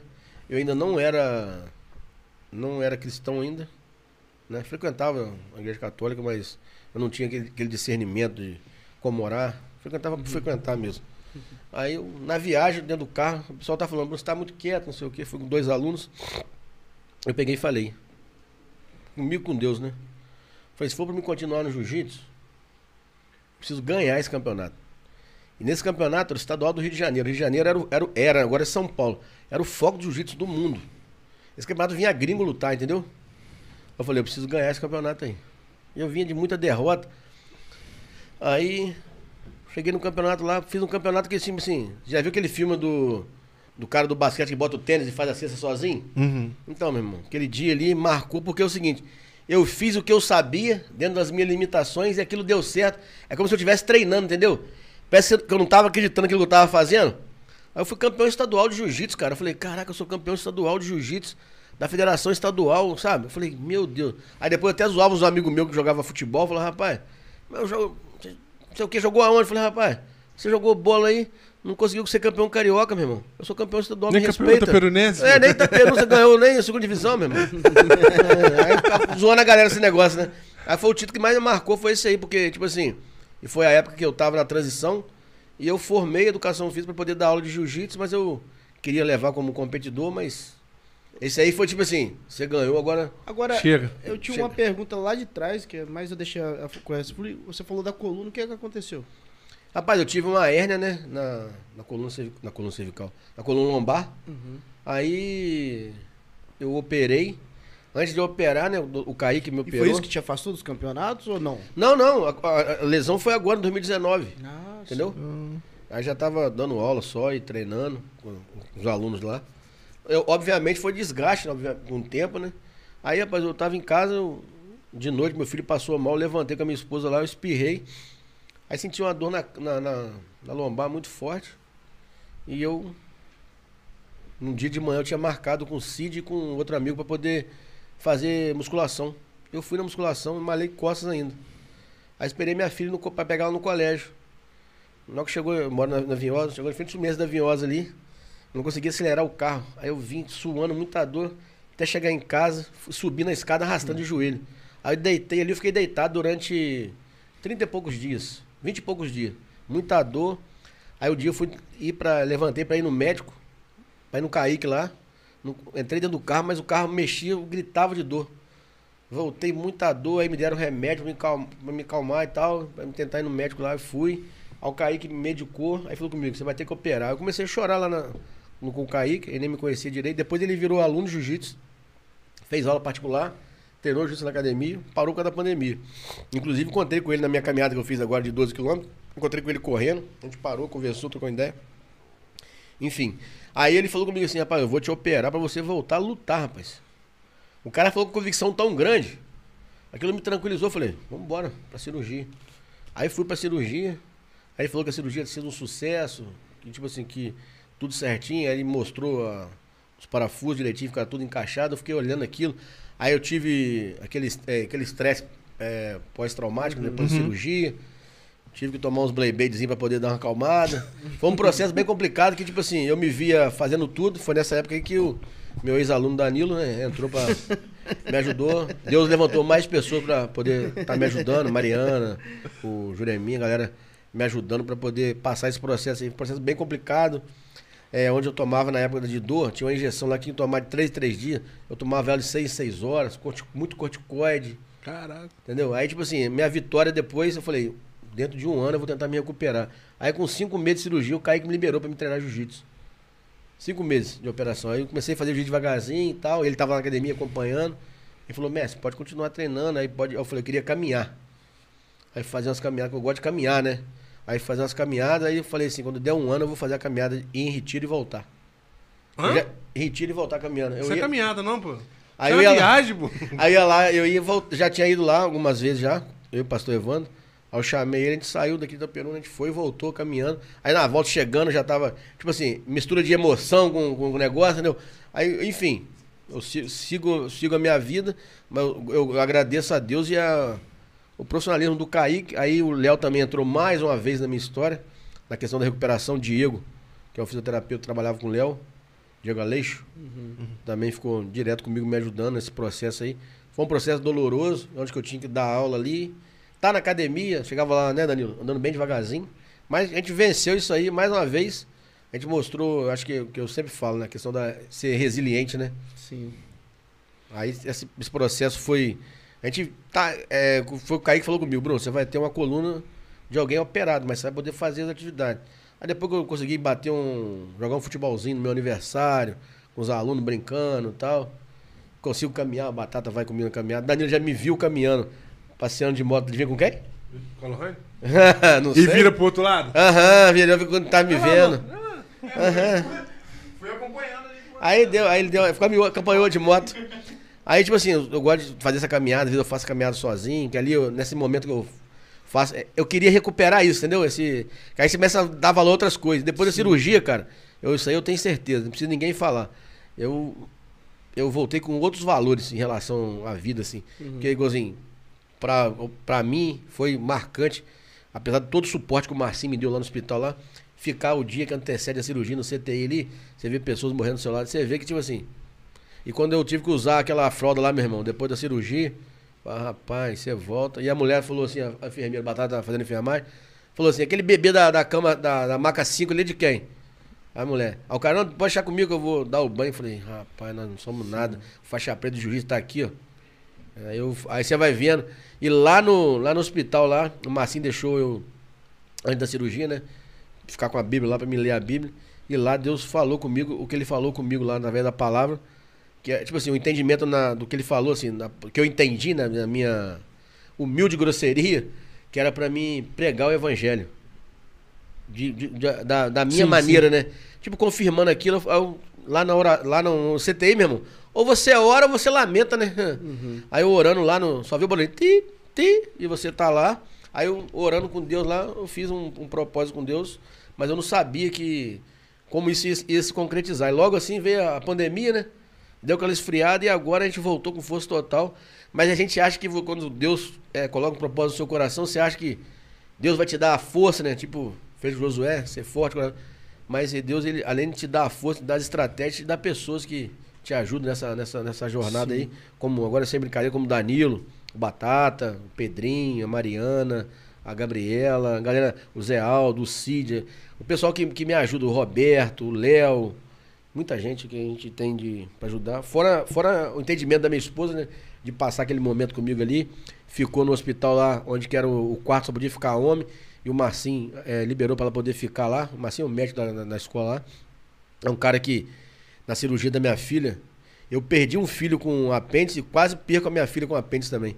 Caramba. Isso, a Maria Fernanda, que faz 14 anos sábado agora. Aí o Marcinho foi responsável direto nessa, nessa questão também, nessa recuperação. E tem outras pessoas, né? Acho que eu não sei se eu esqueci de alguém. Essas pessoas que ajudam a gente durante a caminhada, assim, pra gente vencer isso aí. Mas foi um período bem complicado. Não só a cirurgia, não. E parece que, tipo assim, sabe aquele. A galera fala de o espinho na carne de Paulo? O Bruno tem uns, uns parafusos na costela. Na costela, não, na coluna. Que, tipo assim, aquele momento ali, eu, eu pude provar, tipo assim, ou é, ou é você com Deus, meu irmão. Ali na minha capacidade física já estava esvaída ali, literalmente, né? E só a, a faixa preta não resolveria, não, não resolveria nada. Aí eu tive outros valores para a vida, fortaleceu ainda mais ainda meu, meu trabalho com as crianças, né? Que eu falei, poxa, eu, eu pude ver que realmente a gente pode fazer alguma diferença na vida de alguém. Que bom, cara. Mas é que sim, foi bem impactante pra, pra mim essa, essa questão da coluna aí. Porque mexe, né? Quando você bem. trabalha com o seu corpo ali, você, eu- às vezes eu falo com a pessoa, você operou a coluna, aí a pessoa, que é isso, você operou e tal. E hoje eu, eu consigo fazer uma musculação junto com, com batata, junto com ósto. A gente brinca, entendeu? É isso aí pra mim. né? São outros valores, que a- outros rumos que a vida tomou no, no meu prisma, né? Que todo ponto de vista é vista de um ponto, né? A vista do meu ponto mudou literalmente. Sim. É, e quando tem uns relâmpagos, assusta? Rapaz, puxadinha? não, eu fico só com. Não, eu fico com medo de passar na. Como é que fala? Na, no banco e apitar a parada, voltar a sair da líder lá. Pode comprar na líder, né, irmão? Sai dali lá, apitar, falar, não, meu, é minha coluna mesmo e tal. Agora, eu vou entregar aqui, ó. Tem um cara aí que comenta, meu celular acabou a bateria. É O Arthur Vigandi. É aluno? É, aluno seu? É aluno, pô. Ele, ele comentou e apagou e eu vou entregar ele. Entrega, entrega. Ele falou, é a idade.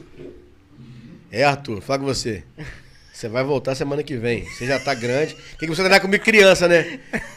Vou, vou- vou dar um treininho com você. O velho vai treinar com você, tá? Sem vergonha. Um- é, colega? É amigo. Esse, não, esse aí é amigo. Amigo demais, mas eu vou te dar um abraço de urso, mano. Esse moleque, cara, ele me zoa demais. Eu e o pai dele jogou, na na época de jogar bola, né? O pai dele fala que eu era reserva dele, mas é mentira do bichinho. É, ele que era meu reserva. Aí, tipo assim, ele. Quando eu vejo uns amigos lá do passado colocando um filho pra treinar comigo, cara, pô, eu falo, rapaz, o cara sabe quem eu era, hora, né? quem eu me tornei, o cara, tipo assim, confiar ali o desenvolvimento, como a irmã Dani perguntou, do filho. E o, Da- e o Arthur tá fazendo nutrição, fazendo nutricionista, acompanhando lá com o Matheus lá. Você tá achando que vai vir fortinho? Tô de bobeira não, hein, filho? Vem que eu vou no Matheus também, tá? Primeiro você vai pegar o Batata. Se você passar pelo Batata Batata... O Danilo não vou falar nada, o Danilo não tá aí na academia. O Danilo voltar, você bota o Danilo. O Danilo foi um cara também que deu aula pro, pro Arthur. É o Arthur e o Heitor, dois irmãos lá. Eles são gente boa, mas são, né? Virado no giraia. o Arthur vou trazer pro, pro jiu-jitsu de novo. Ele é metidão a, a boiadeiro, cavalgador que eu falo. é muita resenha, fala aí. O Batata, Batata é o cara do, do castigo? Eu sou o cara que leva os cachorros dos outros. Olha só. O Batata hoje, lá na escola, tipo assim, o cara que nunca fez jiu-jitsu, o cara tem uma aula experimental, né? Pra ele conhecer o jiu-jitsu, como é que funciona e tal. O Batata é esse cara na escola, no ano de 2022, né?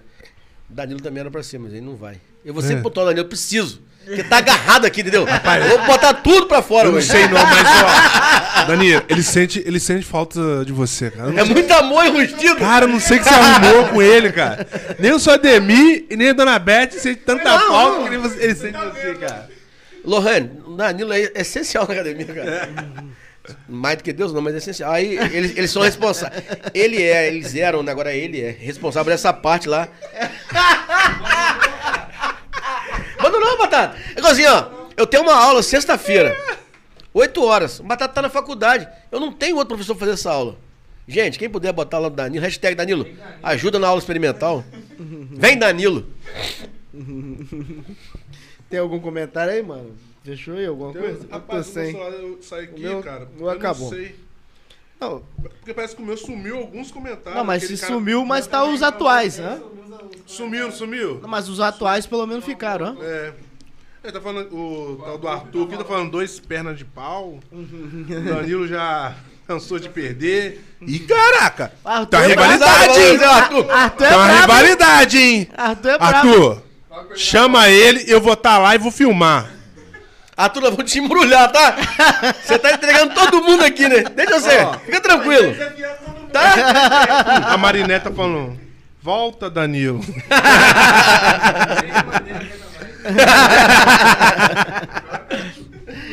ah, e falando que a menina. Ah, que você Gabriela. falou. É, é a Gabriela vi- É, ela confirmou. Confirmou? Gabriela Confirmou. e você falou também a outra também? A outra eu já não.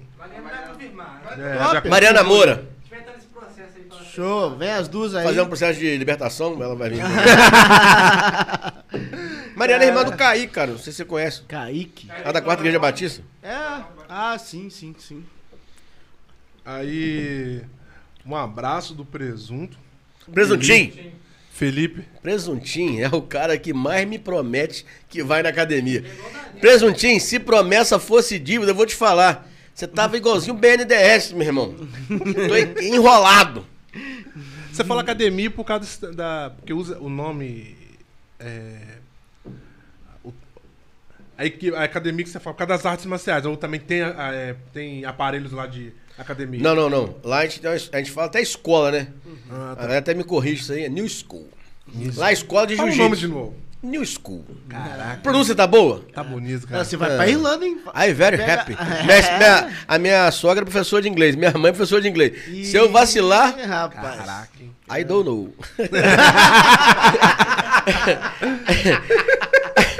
Lá a gente trabalha só com jiu-jitsu, porque é, isso é interessante perguntar, cara. Tem outras academias que tem outros, outras modalidades, mas eu aprendi muito com o Fábio Burgel, ele fala o seguinte: você bota jiu-jitsu, porque se o professor de jiu-jitsu não for, sem brincadeira com o Danilo agora, você consegue suprir aquela ausência ali. Você botar outras artes marciais para dentro do seu negócio e você tem que ter um professor muito compromissado ali com, é, assim, ter o mesmo comprometimento que você tem com o seu trabalho. Porque senão se o professor falta, aí entra lá a escola do Bruno, a New School, fica queimado. Então, a gente escolheu, optou por só trabalhar com jiu-jitsu, entendeu? Sim, Nada sim. contra a musculação. Eu tenho pretensão, assim, de um dia eu tivesse um- uma condição financeira, a montar um, um centro de treinamento, né? a pegar essas crianças carentes, transformar ele ou em atletas ou no mínimo um cidadão melhor para a sociedade, né? Agora, você já teve algum aluno também que disputou algum campeonato seu?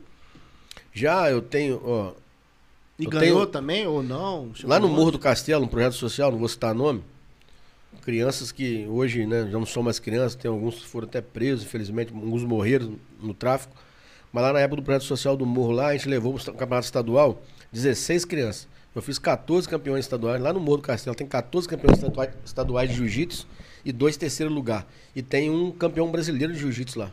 Caramba. É mesmo, cara? É. Cara, a gente fica sabendo muito pouco de. Eu não Aí, a gente é a Mariana. A Mariana é campeã brasileira de jiu-jitsu. A Noemi Caraca! é campeã brasileira de jiu-jitsu sem kimono. A gente tinha que valorizar mais isso, cara. Entendeu? Aí é, eu tenho. Hoje ele tá lá em São Paulo, é médico. Foi meu primeiro assim, atleta que se despontou. Ele foi terceiro colocado no Mundial de Jiu-Jitsu. Mundial da CBJJ. Porque aqui na nossa cidade tem algumas pessoas que falam que lutou mundial.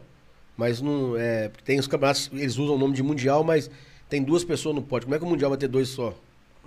Entendeu? Entendi. Esse mundial da CBJJ, da IBJJF, eu tenho alunos que, que. Eu tenho um aluno, né, que ele foi terceiro colocado. Eu lutei dois mundiais, que é- tem que ter classificatória. Foi na época que eu fui campeão estadual, as duas vezes lá. Fui campeão estadual, depois fui terceiro estadual, consegui vaga no mundial. Eu lutei o mundial. Um eu ganhei a primeira luta, perdi a segunda, o outro eu perdi de começo. Finalizado com uns 30 segundos. É, e a gente, eu fico vendo essas paradas, a gente tem que valorizar É, mais, porque cara. vem um pouco, cara. Porque- assim. É o meu sonho, tipo assim, é meu sonho, assim, revelar pra vocês aqui. Não, revela Meu- seu sonho não, pô. O meu sonho era, era, era a intenção, a, a princípio, assim, trabalhar só com jiu-jitsu. Mas eu vi que, que o- a minha influência, ela me propôs estar com pessoas, a Gabriela, pessoas que, que abrangem outras áreas. A, o- a minha vontade, e eu tô vendo isso muito no, no, no- no Murilo, que é meu amigo, né? De ajudar o esporte a crescer da cidade, fomentar esse crescimento do esporte, não só do jiu-jitsu, o esporte, de, de seja ele de qualquer esporte, ajudar ele a crescer primeiramente, estruturalmente, com seriedade de trabalho, ca- eh, qualificação, capacitação, porque eu prefiro fazer seminários na minha academia do que fazer um campeonato aqui em Itaperuna. Por que Bruno, você pensa isso? Porque eu prefiro qualificar o meu público primeiro. Porque eu queria que, tipo assim, o Kelly Slater, que é o maior campeão, é o maior campeão de todos os tempos de, de surf, ele fala, e tem até um vídeo disso, que toda criança, de, antes de qualquer esporte, deveria fazer jiu-jitsu para o seu próprio desenvolvimento. Um campe, o maior campeão do surf, ele podia falar para criança fazer o surf. Ele fala para criança fazer o jiu-jitsu. O Sheik lá da área, da, das, da- das, das Arábias lá, ele colocou, institu- institucionalizou o jiu-jitsu no, no método de ensino deles, no currículo, curricular de todos os colégios do Oriente mesmo? Médio, do, de Dubai, de Emirados Árabes. Vários professores do Brasil vão para lá trabalhar. Tem vários amigos que estão trabalhando lá. Vários amigos fizeram curso comigo de metodologia infantil, ensino metodologia lá pros, pros filhos do Sheik lá, pessoal. O Sheik investe nisso. Cara, Caraca. o meu sonho aqui em Itaperuna, seriedade mesmo, é ver, cara, essas práticas como jiu-jitsu, outras lutas, é uma tipo uma mini Olimpíada, um grande campeonato, Não, pra chamar mesmo um assim- público, pegar, tem uns meninos que eu fico vendo andando de skate às vezes na rua, e pegar uma molecada desse botar pra praticar mesmo, faz uns campeonatinhos pra eles participar, se sentir Então, útil, eu entendeu? tenho, eu tenho uma proposta para esse ano. Eu acho que eu vou assim, conseguir fazer porque Que atrai o público, eu tenho uma proposta com pra jurados, uma parada bacana, entendeu? Eu tenho a proposta para fazer assim.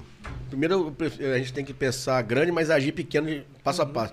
Eu tenho uma proposta para esse ano em fazer um torneio dos nossos projetos sociais. Sim. Acho que Entre 12 eles, núcleos, é. a gente consegue fazer um torneio num, num centro aqui da cidade, com apoio, para fomentar esse esporte e depois desse aí, a gente conseguir fazer outras coisas. Que eu acho que a gente precisa tirar essa juventude aí da ociosidade. Eu acho que o esporte é uma arma poderosa. A educação e o esporte andam de mão dada, entendeu? E o esporte, ele, igualzinho nosso ensino de jiu-jitsu, nossa metodologia, ela ensina esses valores. Então, assim, nós ensinamos valores através de jiu-jitsu, não ensinamos só jiu-jitsu. É o valor que o jiu-jitsu carrega, é o conceito que o jiu-jitsu carrega na, na, pra, pra vida ali. Então, assim, é que a gente fala nos projetos sociais. É melhor a gente trabalhar com essas crianças hoje para não ser uma criança que futuramente vai roubar seu filho. Sim. Que você não tá na comunidade, mas. Ah, tá perguntando tem Sim, comunidade? sim. Tem comunidades muito carentes. Sim. E nós estamos chegando nessas comunidades aí. Pode ter certeza disso. De uma, de uma certa forma, nós vamos fazer a nossa parte. Entendeu? Igual eu vivi uma época que tinha muito campeonato de futebol escolar, cara. E isso era sensacional. Dava muita gente, era legal, tinha medalha, premiação. Era algo muito bacana, cara. Era algo gostoso de participar, cara. As Olimpíadas, né? É, Municipais, pô. Sim. estaduais. Pô, essas paradas são muito Eu, marcantes, cara. eu fico chateado, assim, chateado assim, por exemplo, você foi campeão é, Estadual. e campeão da Da Copa do Brasil. Copa do Brasil. São quantas pessoas no estadual disputando? Na minha categoria, na época, devia ter umas 40 e poucas pessoas, na minha, porque eu juiz de categoria. Sim. Idade e peso. E faixa, né? Na minha categoria, na época, tinha 40 e poucas pessoas. Aí são elimi- é fase Estadual. eliminatória, é. 20 de um lado e 20 do outro. Vai lutando, vai lutando, vai lutando, até encontrar os dois finalistas ali. Não, então, aí eu fico assim. Que nem você falou aí das meninas aí que foram campeão aí. Cara, eu, poxa, eu vejo alguns outros lugares aí, pô, campeão brasileiro. Que nem a mim foi campeão na Olimpíada, tudo bem que é na Olimpíada, aquela Sim. lá skatista lá. Aham. É, ela não, tinha, ela não tinha apoio nenhum também da prefeitura. Depois a prefeitura fez um mexão lá, botou ela em cima lá do carro. Sim. Mas eu acho que Quinta Peru não deveria ter isso, cara. Por exemplo, a- a- a- eu acho que a prefeitura. Pô, o cara foi campeão brasileiro de jiu-jitsu, é o campeão brasileiro lá da Copa do Brasil. Mano, pega o cara, mano, entendeu? Pega o corpo de bombeiro, sei lá, pega esse tri elétrico que passa aí, mostra que o cara, mostra que a cidade aqui tem esse tem um campeão brasileiro. Mas isso, assim, não é porque o Murilo tá me ajudando, nada disso. Tá me direcionando, tá me fortalecendo. É, isso tá acabando. Por quê? Existe, existia, eu gosto de usar a palavra assim, um monopólio na cidade. Ah, o cara da luta é o fulano. O cara do futebol é o ciclano. O cara do skate é o ciclano. Só que nós estamos à luta aqui em Itaperuna. Eu faço, eu dou aula em jiu-jitsu em Itaperuna, vai fazer 21 anos. Hoje vocês foram saber que eu fui campeão, que eu tenho alunos campeões, beleza. 21 anos. O esporte tem que mudar. Eu tô fazendo um trabalho de formiguinha, tá mudando a vida. O Matheus tá aqui, o Matheus tá no projeto social. Não, Mateus- Ba- Batata. o, Mate- o Matata, ele tá É. aqui. Ele começou no projeto social. Ele mora na condição, no- no- num local que ele tinha tudo para ir para outro caminho. Sim. O Matheus faz a faculdade. Pode ser um sonho dele, mas eu acredito que o jiu-jitsu, de certa forma, se influenciou, porque ele tem um professor formado. Sim. A Mariana, ela é formada em educação física. Ela começou um projeto social. O Vili, ele não tem formação, mas ele foi pro mercado de trabalho. Então, assim, tá transformando vidas. O problema é que tem que tirar o monopólio, porque o. o, o, o- como, é, como é que eu vou explicar? O governo precisa saber. Ah, quem que é uma referência no, no, no, no jiu-jitsu? Ah, é o Danilo. Então ele vai no Danilo e o Danilo vai e monopoliza Sim, aquele negócio sim, ali. Por entendi. quê? Não, se eu passar pro Matheus, o Matheus vai saber mais do que eu. O, o Danilo pensa no Danilo. sim, o sim, fim é no sim. Danilo. Agora o Bruno fim é no outro. Na verdade, eu nem quero. Se eu pudesse não, não aparecer, não estar o meu nome, seria ideal. Mas eu entendi que eu tenho que botar minha cara a tapa agora. Não, sim. Entendeu? Pra transformar a vida do meu filho. Eu tenho que botar a cara a tapa. O que precisa ser feito no esporte é o seguinte: botar pessoas que tenham é, esse direcionamento. Já tá, não é o Bruno vai. Ah, se o Bruno entrar no esporte, ele vai ficar só com jiu-jitsu? Pelo contrário. O jiu-jitsu sabe como é que lida. Você tem que buscar assim. O jiu-jitsu é para aquele menino que, não, que é ruim de bola. Pro menino que não serve pro basquete, que ele é baixinho. O jiu-jitsu é esse, é essa criança. É essa criança que eu atendo. Entendeu? É a criança que tem um trauma, que tem uma vergonha. É essa criança que eu atendo. Então, se o jiu-jitsu faz isso, eu creio que o voleibol pode fazer isso. Eu creio que o futebol bem ensinado, ele pode fazer isso. Futebol sem xingamento, futebol que você respeita o outro. Eu já vi cenas no- na, na internet aí, o cara deu um tapa na frente na bola, o zagueiro sentiu a contusão, o cara parou, jogou a bola pra fora, o cara Eu vi esse vídeo. respeitou. Isso tá acima do futebol. Isso tem outros valores, entendeu? Isso, então, é, é esse- esses valores serem construídos. Não é você monopolizar o esporte, monopolizar alguma coisa. Tem- o que precisa é pessoas capacitadas. Igualzinho, como pode um cara na nossa cidade, agora eu vou falar de mim. A Bíblia fala para as pessoas elogiar, mas eu- eu agora eu vou pontuar aquilo que você perguntou. Eu tenho um curso, eu atendi mais de 500 professores no mundo. Isso não é mentira, todo mundo sabe, é só entrar no Instagram da metodologia, o Danilo sabe, o Batata sabe, acompanhou. Como é que esse cara tá aqui na nossa cidade? Tantas pessoas reclamam, eu amo Itaperuna. Como é que esse cara tá aqui e nenhum órgão fez nenhuma matéria comigo? Como eu venci a pandemia? Por que, que ele não vai fazer uma matéria comigo? Porque eu não vou pagar o jornal dele para botar na minha botar, botar matéria. Eu não vou pagar, meu irmão. Eu pago o preço de trabalhar. A pessoa precisa saber da informação. Pô, como é que. Eu quero saber quem tá peruna. Eu.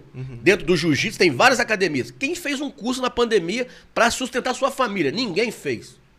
No Brasil só tem três. Eu sou um dos três. No Brasil, atendi mais de 500 professores. Eu consegui, através da, da, da minha vida, influenciar 500 professores. Esses professores, esses professores influenciaram quantas pessoas?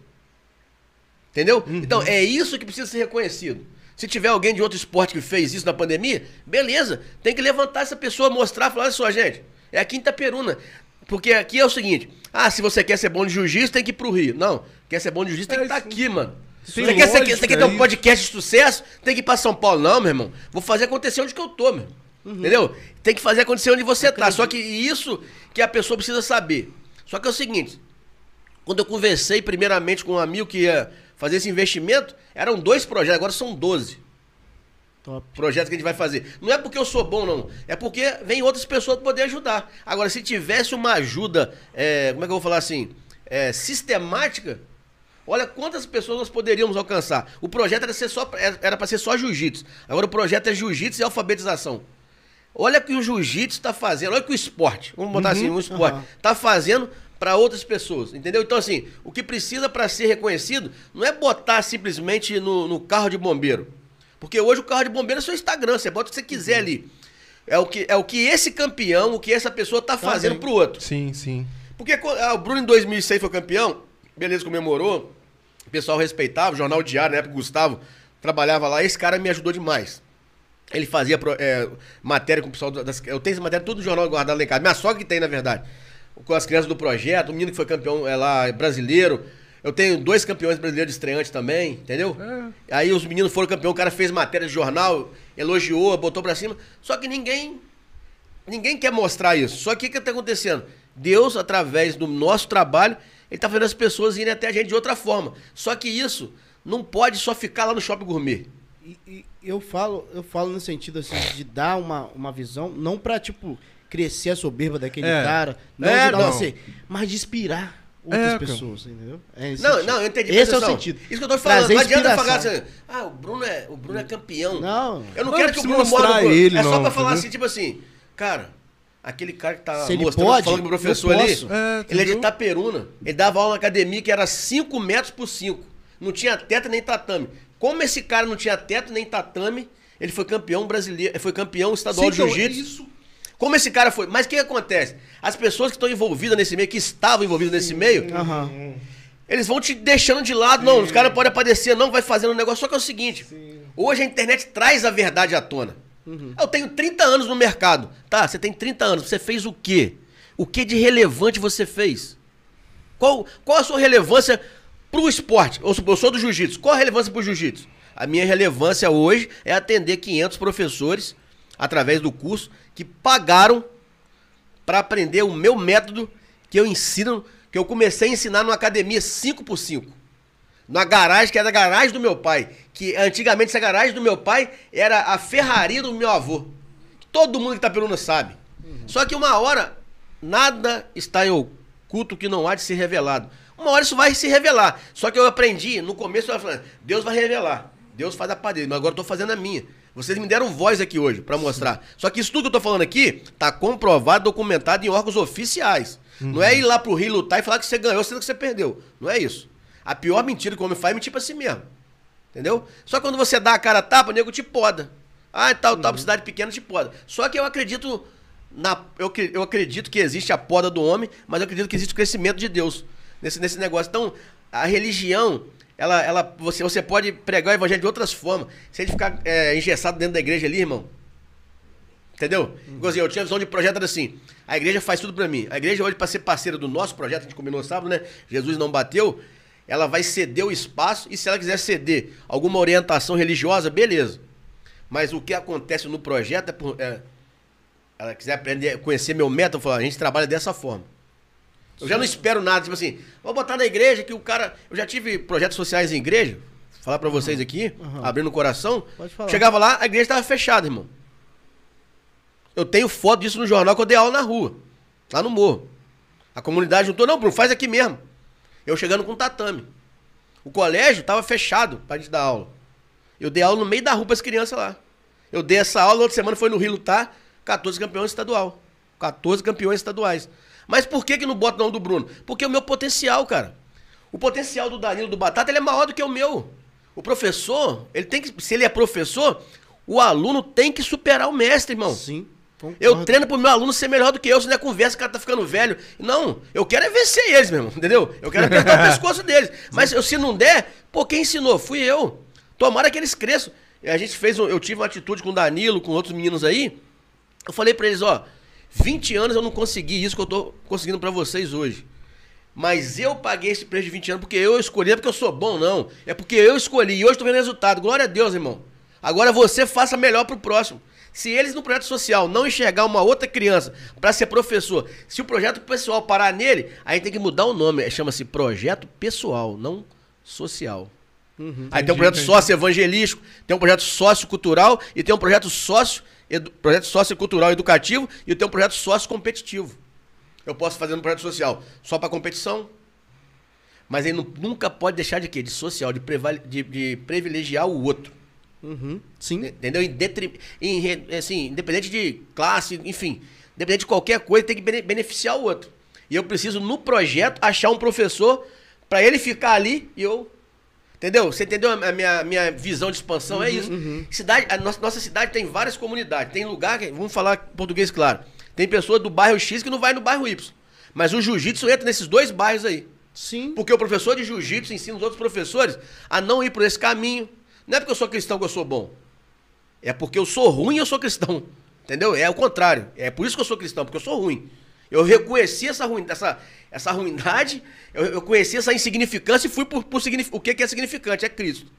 Só que eu preciso, além disso, buscar ah, o meu sentido aqui na Terra.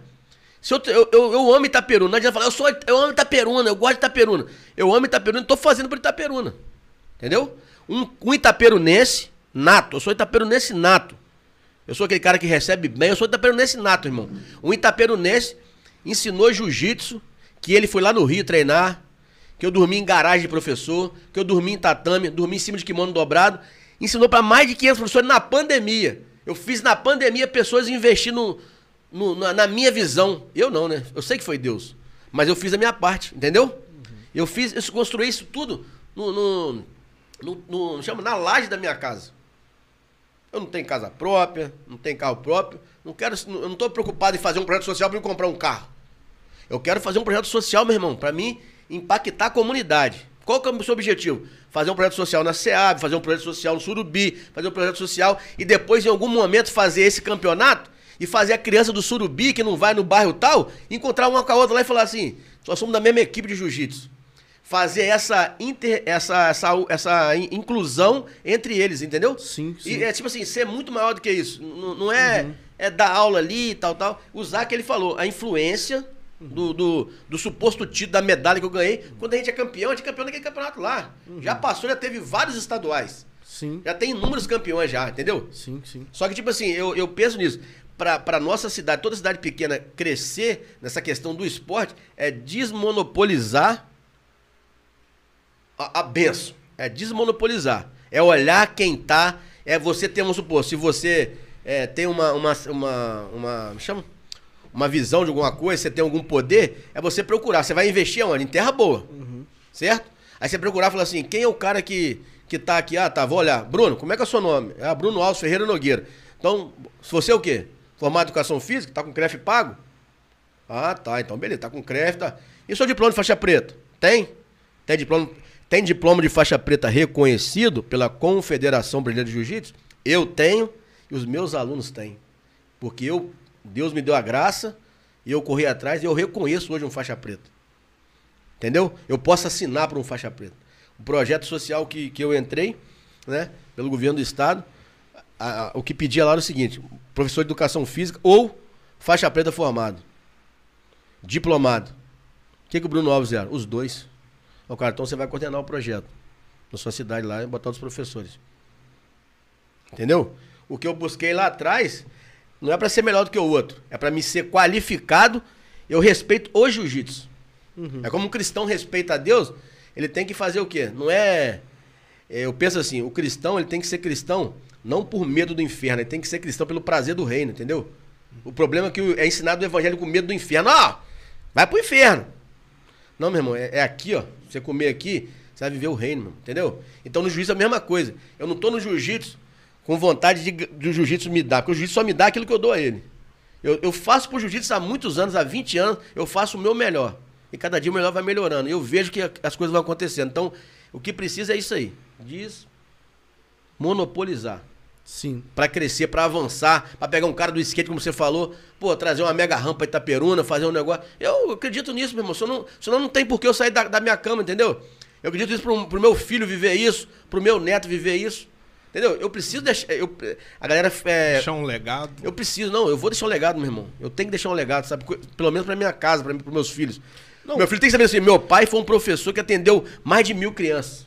Eu não quero fazer igualzinho Davi, fazer o censo, não, que dá ruim, né? É, ciência furada. É, furada. Ah, o diabo colocou É isso aí. isso aí. Quantos anos, a gente, quantos anos a gente já tem o skate no, no envolvido? É, rolando skate no Brasil há Sim. muito tempo. Mas depois Agora da que Olimpíada, foi- agora a galera quer falar do skate, quer reconhecer É. o skate, entendeu? Quer. Tinha os campeonatos também de skate, a galera participavam. Tinha vários, mas ainda era muito ainda é, escondido aqui na nossa, no nosso Brasil. Não tô falando lá fora, não. Aqui no Brasil. Então, tipo assim, teve que alguém ganhar um título pra hoje falar, não, o skatista não é um drogado, cara. Que às vezes tem essa visão que pega o skate acha que o cara, skatista é coisa de vagabundo, é É, o jiu-jitsu também, tipo assim, a coisa do cara que era brigão. brigão. tal. aham. Então, tipo assim, aí você. É que acontece? Essa, essa questão é, no, é a cultura do nosso país. Mas eu penso assim, ah, você tá em Itaperuna falando do país. Eu vou citar um exemplo, né? Que o Whindersson Nunes tava fazendo um vídeo outro dia lá no interior da, da, da casa do Judas. E hoje ele é o cara referente. Por quê? Ele acreditou no trabalho dele. Só que, ah, Bruno, você quer ser o Whindersson Nunes? Não, não é isso. Eu tô falando o seguinte: se eu não pensar que eu posso impactar, não tem nem por que eu botar o kimono, cara. É. Pra mim poder dar aula, não tem por que botar o kimono. Eu falo até com a minha esposa. Então vou ser o cara que vou acordar às 7 horas da manhã, vou trabalhar, 11 horas eu venho almoçar, meio-dia. Pô, eu respeito toda e qualquer profissão. Mas eu não tenho essa missão, irmão. Não tenho, eu já trabalhei, comecei a trabalhar com 15 anos. sim. Entendeu? 15 anos assim, de, de guarda-mirim. Eu falei, não, não quero isso, irmão. Eu falei, vou, vou de- dedicar muito no jiu-jitsu. Eu me alistei no Rio de Janeiro pra eu treinar no Rio, cara. Então ninguém aqui tá perguntando pode levar a fama de ser. Eu fui um professor. Eu comecei, cara, mas não foi um professor. Entendeu? Não foi. Eu, eu, eu me alistei no Rio de Janeiro, passei dificuldade lá pra, mim, pra eu treinar com casquinha. É um cara que treinou, vários caras que estão no UFC hoje. Ele dá aula lá hoje. Ele me deu a faixa azul, ele veio que tá pegando um campeonato aqui e me deu a faixa azul. Teve o campeonato interno e me deu a faixa roxa. Outro campeonato interno me deu a faixa marrom. E aqui me deu a faixa preta foi um aluno dele, lá do Rio, entendeu? O filho do aluno dele é campeão mundial também. Eu- ou seja, eu busquei isso e continuo buscando. Eu fiz um curso quando eu abri a academia. A gente não tinha, abrimos uma- nós abrimos uma conta, foi até o bichinho, pai do Arthur. Me ajudou, falei, cara, preciso fazer um curso em São Paulo sobre gestão de academia e, de- e didática de aula. O curso era 6 mil reais, tinha acabado de abrir a academia e, e a gente abriu a academia, no segundo mês, a gente tinha 3 mil e poucos reais no caixa da academia, a academia foi uma roubada, pô. Caraca. E- Entendeu? Eu fiz esse curso e paguei esse curso durante dois anos, cara. Obviamente o dinheiro voltou, minha academia teve mais de 100 alunos, entendeu? Só que é o seguinte, ah, aquele curso ali fez o diferencial, só que a gente podia ter ido de carro no curso, aí um aluno, é, a gente, sabe sabe como é que eu fui? A gente foi numa, numa aquela estradazinha antiga da Fit, não tem? Pô, fui ali apertadão, meu, daqui é São Paulo. Mas eu fui ali, você não sabe o, o prazer que eu tenho de fazer as coisas pelo jiu-jitsu, sabe? Eu fui pra lá, fiquei dois dias em São Paulo. Quando eu vi, eu tava treinando com o Fábio Gurgel, pô. Fábio Gurgel hoje é o dono dessa equipe, duas vezes campeão mundial. Cara, pô, tem, assim, uma história brilhante no jiu-jitsu, ensina muitos professores. Tem uma plataforma de, de ensino. Curso. O curso, o meu curso Kids né, é 250, é 350 reais. 350, né? O dele é, pô, 3.500, pô É mesmo, da cara? equipe dele, tem um nome. Eu, É, pô, um- E eu vou te falar, eu já comprei um curso dele, não de criança, de adulto.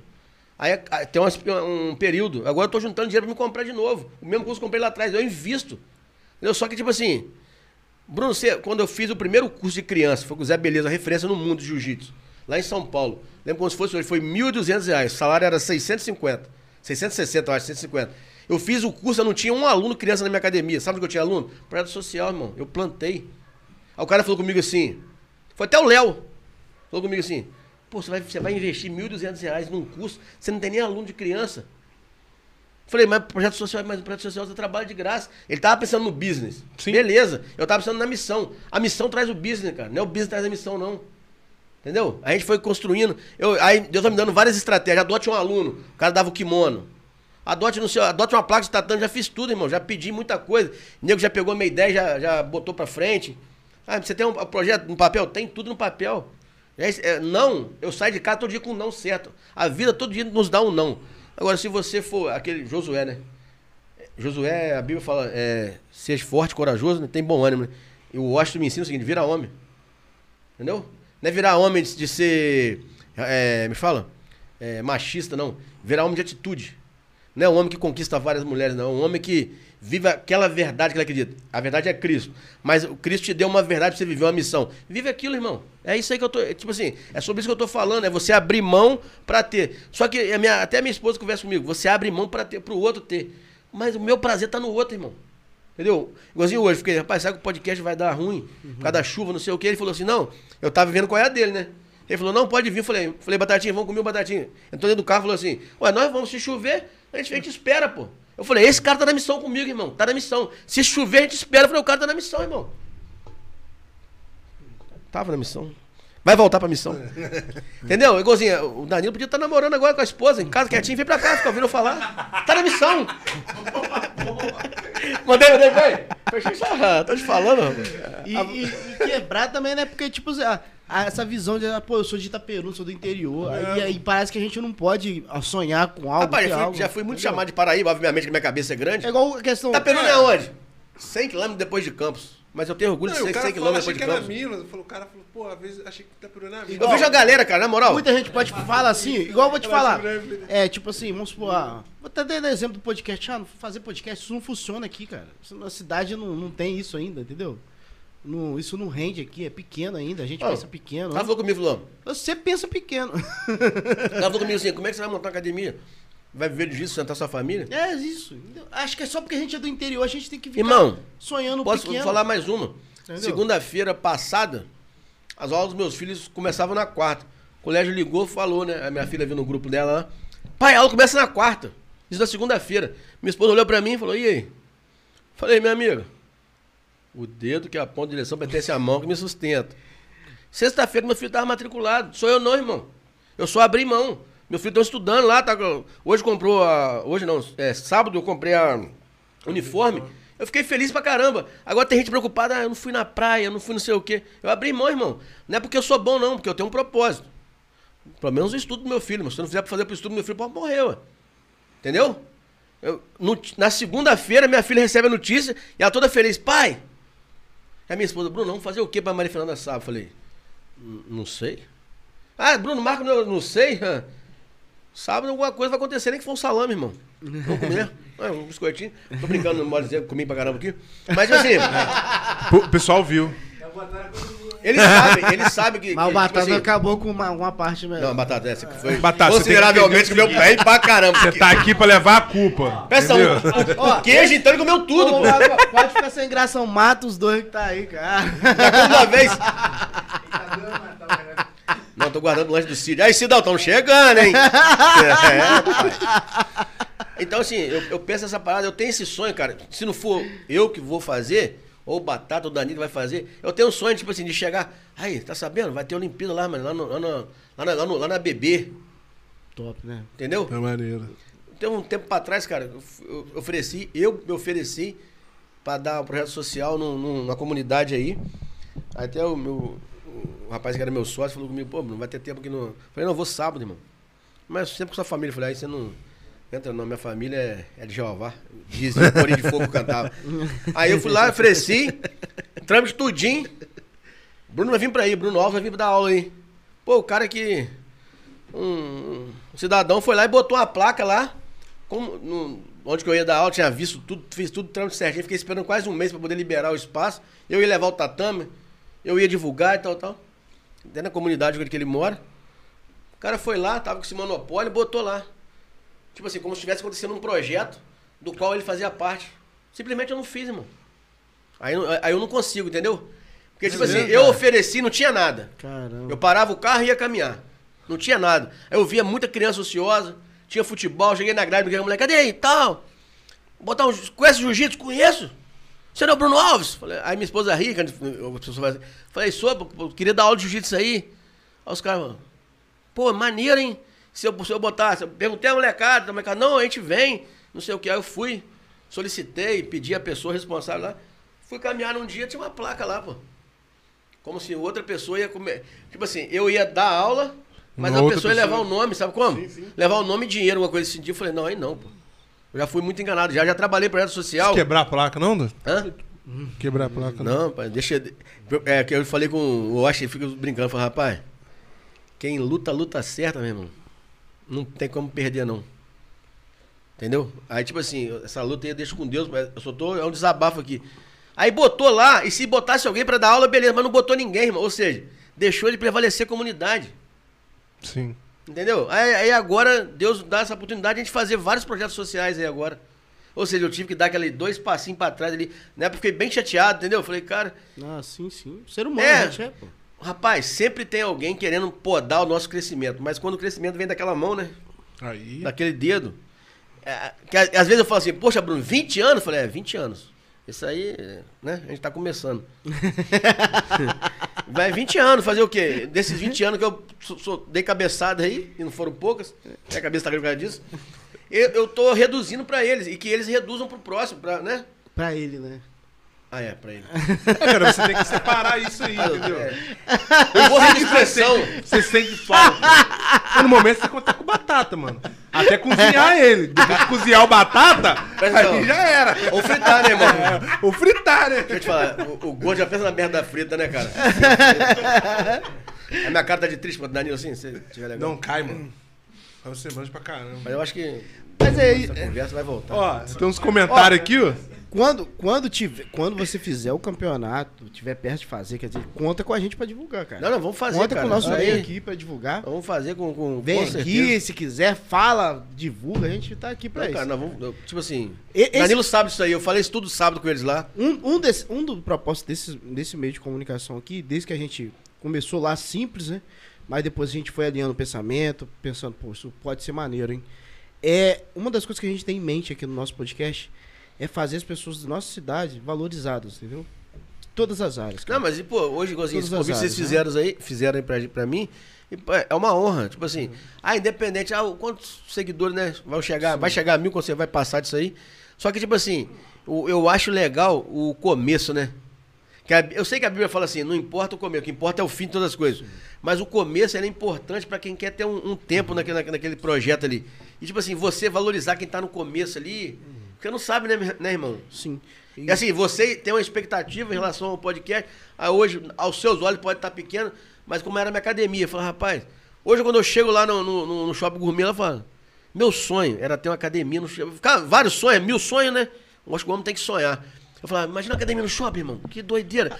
Ainda comentei isso com um amigo meu lá no Rio, num curso que a academia do cara era no shopping. Eu falei, caraca, meu irmão, academia no shopping, irmão. Rapaz, a maioria das coisas que tá nesse podcast aqui não foi quase nada tirado do nosso bolso. Foi tudo ganhado.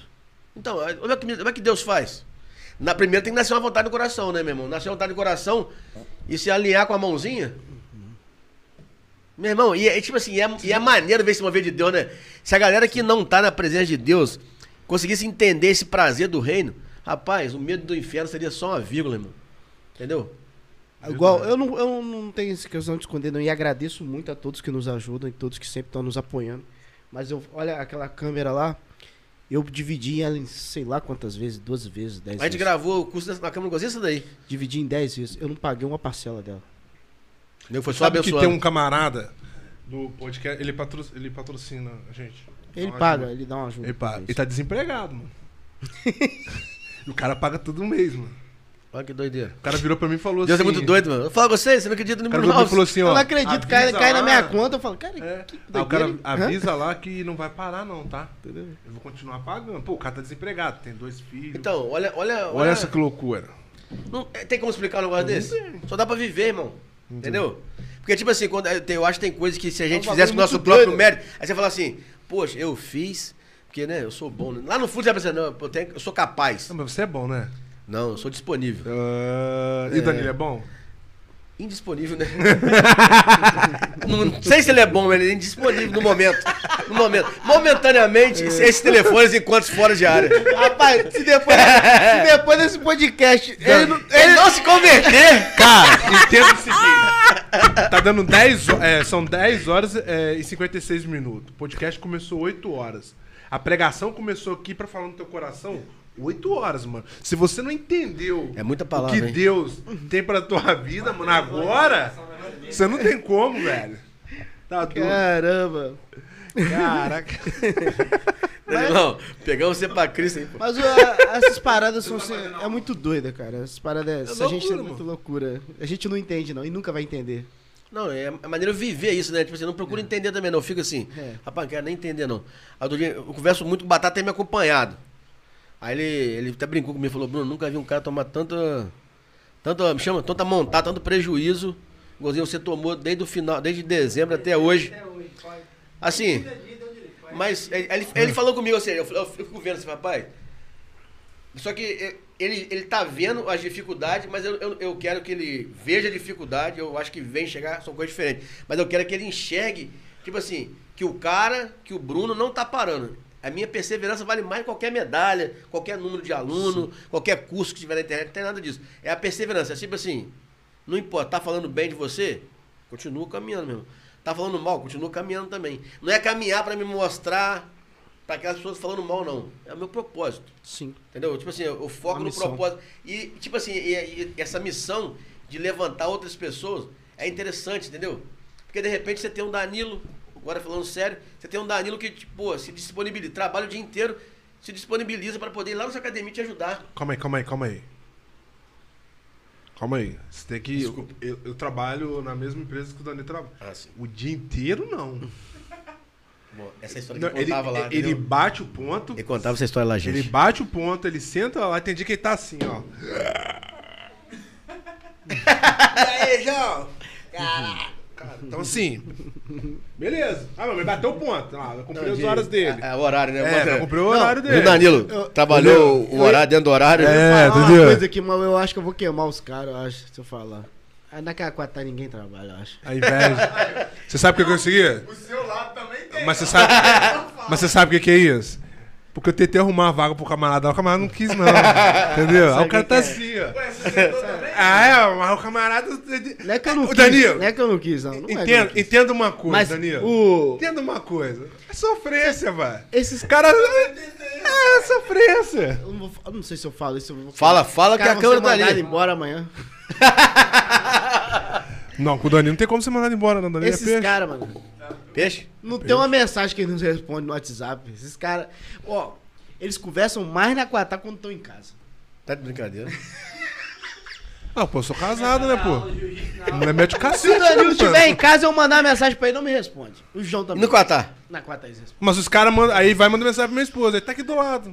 Ele não quer te responder. Às vezes eu não quero falar com o cara, mano. O cara não entendeu isso, doido. Não, dá um tempo aí, irmão.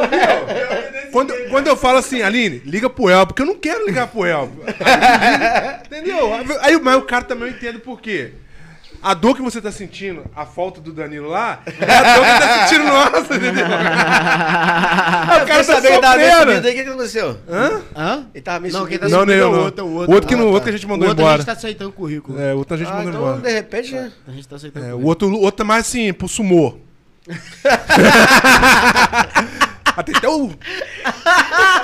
Entendeu? Aí, como assim, eu, eu sou do lado mais da área de capoeiriça. Faz eu rir, não. Tô engasgando aqui. Todas as perguntas. Não, então, é. Vou colocar aqui um comentário, né? Tem um cara aqui. Ítalo Coutinho, os, o grande mestre. Trabalho diferenciado. Rapaz, o Ítalo... Conta essa história do Ítalo. O Ítalo, cara. o Ítalo é o cara que começou na academia lá desde, do, desde a faixa branca, né? E ele é professor. Ele é professor de, de, de universidade, colégio, cria um curso também. Foi um cara que me incentivou nessa questão do curso infantil. A gente tentou gravar lá é, em, em off, né? Pra depois botar. Só que eu, eu gosto de me sentir desafiado quando tem a pessoa me vendo ali. Aí eu, mano, gosto de ficar falando. Aí, aí ele, ele incentivou muito. Hoje me dá um, dá um suporte pra mim, pra minha esposa na questão da gestão da academia, ajuda. Lá na academia, o Danilo não tá lá muito, mas ele era muito prova disso. O Batata tá lá, ele sabe. Acaba, a gente fala assim, a gente, uma vez até fez uma camisa, família Bruno Alves. Tipo assim, se- aí torna uma família, entendeu? Tem uns desgarrados, entendeu? Mas é uma família. E o ídolo, tipo assim, é parte disso. Pediu a parte dele lá. Vou falar pra andar pelo mundo. Tem ovelha negra. Literalmente negro, né? Literalmente. Negro não. Não. Não, Marrom aquilo- bombom. Aquilo ali, aquilo ali é um missim, galinha caipira. Não chega a ser, não. Né? Não. Porra, não. Não é, fe- não é sazão de feijão, não, mano. Isso aí não é não. Mas você falando aí. O Ítalo é o cara, irmão. O cara, esse cara é crânio. Aí tem um. Tem outro camarada aqui também. ITM, Teams Moreira. Um abraço, Bruninho. Bruninho. Ah, tá, o Marcelo Moreira, É, pô. Marcelo Moreira. Esse aí é. Eu comecei a ver jiu-jitsu por causa dele, pô. Mas Bruninho? É, o Bruno Mão Pelada era, era meu apelido, esse pode. Por que, Bruno? Porque eu não tenho cabelo na mão, né, assim, né? Caraca, você tem cabelo de velho, não, mano. Tá vendo? Aí, assim, dessa época aí, a gente jogava bola junto também, o Marcelo também junto com o Léo, jogava bola junto. E o Marcelo foi o cara que foi primeiro, já fazia judô, mas ele foi o cara que foi primeiro pro jiu-jitsu. Eu fui lá acompanhar, ver um treino dele, no intervalo do judô pro jiu-jitsu, ver um treino. Aí, eu, pô, me interessei, moleque fazendo aquela negócio ali, falei, rapaz, foi uma inspiração pra mim no começo. Agora tem a próprio estúdio dele aí, faz, a, faz um trabalho, que, nós- que não sabe mesmo. Trabalha em musculação com a galera aí. Ah, pô, Excelente, legal. maneiro demais. Aí É também uma tá boa um- pedida aí pro podcast aí, pô. É. Ó, Top, top. Tem história, tá? Já competiu, cara. Ele competiu nessa parada de é, bodybuilder, né? Competiu, tem troféuzão, tem medalha maneira. É mesmo. É, sério, pô. Ó, Ítalo, tá tá- vendo? Mais um- uma, uma situação da cidade que Tá convidado fica aí, muito, Tá fica muito nichado aí. o negócio, entendeu? Ó, deixa cara, seu vê, contato várias aí. barreiras, o cara, cara Deixa seu contato. Manda, o Bruno vai passar seu contato aí pra nós. Aí tem aqui o Júnior Carvalho, Constantino. O Juninho? Brunão. O Juninho é um ex, é um ex, é tipo Danilo, é um ex-amigo da fisioterapia. Cuidou muito de mim, já dei muito trabalho pro Juninho, já, já brigamos. É pra fazer série de 12. Já fiz 12. Ué, então você faz o que você quiser então, Ju- Juninho. Várias, várias resenhas. Aí aqui tá o Tá me devendo um café, a gente sabe disso. Kaique Entre L. É seu amigo? Manda um Aí, abraço pra Batata. ele, manda um abraço. Cara aqui, Batata. Bota aí, parece a cara aí, Batata. Tá, ninguém vai Aí um salve não. pra descer. Ih, caralho. É, até código essa parada aí. Batata é o cara, hein? É mesmo? Aí o, o lutador de sumô também gosta muito de café, mano. Gosta pra caramba. A sua sogra falou aqui, ó.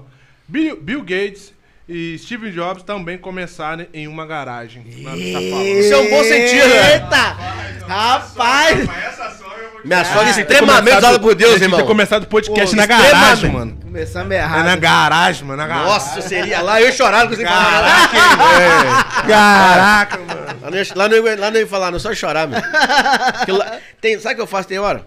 Eu, eu já, eu já falei pra ele, já, já postei foto também. Vamos supor, tem aquele dia que você dá aquele, aquele marasmo ruim, mesmo que você tem aquela. Fala, pô, desanimadão mesmo, o negócio tá ruim. Sabe o que eu faço? Eu pego meu carro, paro em frente da academia antiga. Eu paro lá e fico olhando. Pra me saber da onde que eu vim, entendeu? Tipo assim, eu, eu, eu não tô mais ali. O negócio não tá bom. Mas entre o real e o ideal, existe o possível. Eu tô sempre fazendo o possível, irmão. Você entendeu? Ele fala umas frases de efeito Caraca, bonitas, né, mano? rapaz. Toda hora ele tá ali, pá, mano.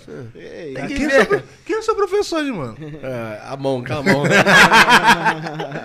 Aí aqui tá esse Arthur, que sempre mexe a lenha apaga, não deu pra ver. Tem aqui a Marve. A Marve e você. E você. Hã? Mari e você. Mari e você. Marve, mas aqui tá Marve. Eita, ó, com essa leitura aí, irmão. Marve e você. Ó. Oi, tio Bruno. Fazer, levar o.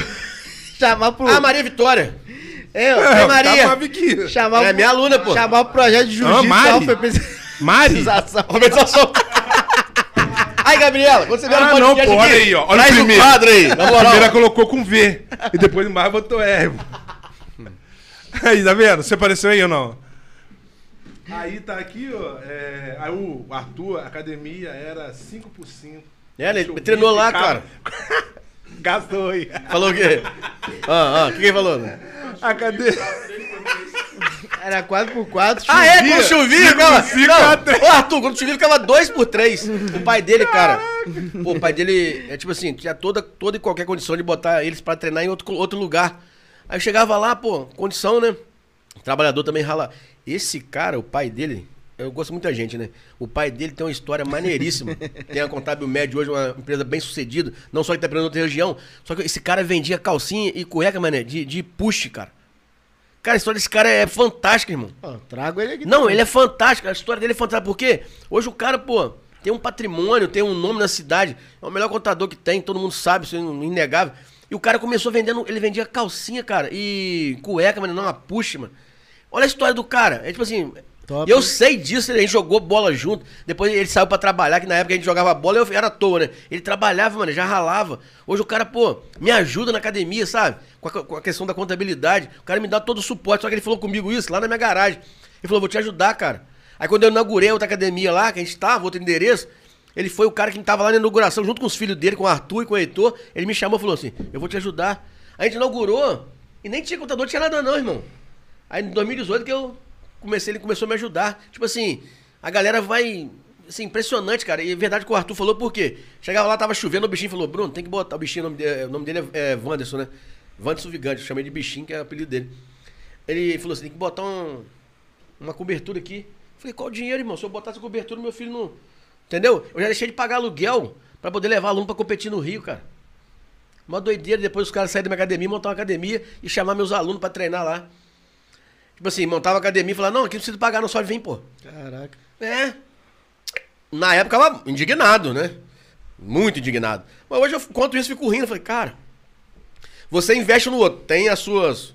Seus pontos, mas tem as suas frustrações também. Mas se não for frustração, não constrói caminho, não, né? É porque também é, é, é, investir no outro nem sempre é sinal de retorno. Não, nunca é sinal de retorno. Só que, tipo assim, eu aprendi. Eu, ah, Aprendi Danilo. hein? Só que eu aprendi o seguinte: Quatro anos. Eu não posso esperar do outro aquilo que, eu, eu- que fosse eu faria pro outro. Quatro anos é dose. Investimento pesado.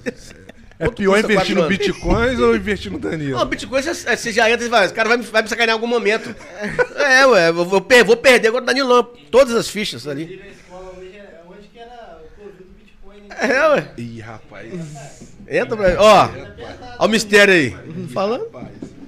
Ó, é. Aqui tá a É, Gabriela. Não tá indo lá. Gabriela Souza. Vou levar um livro quando eu for aí. KKK. Não, sinistro, meu. Tô te falando, Livro menina. Beabá.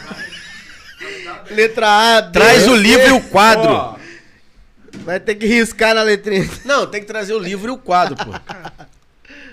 caraca. Aí tem um Vinícius aqui, Silva, infelizmente, com as enchentes aí na nossa cidade. Pede o Bruno pra contar com a.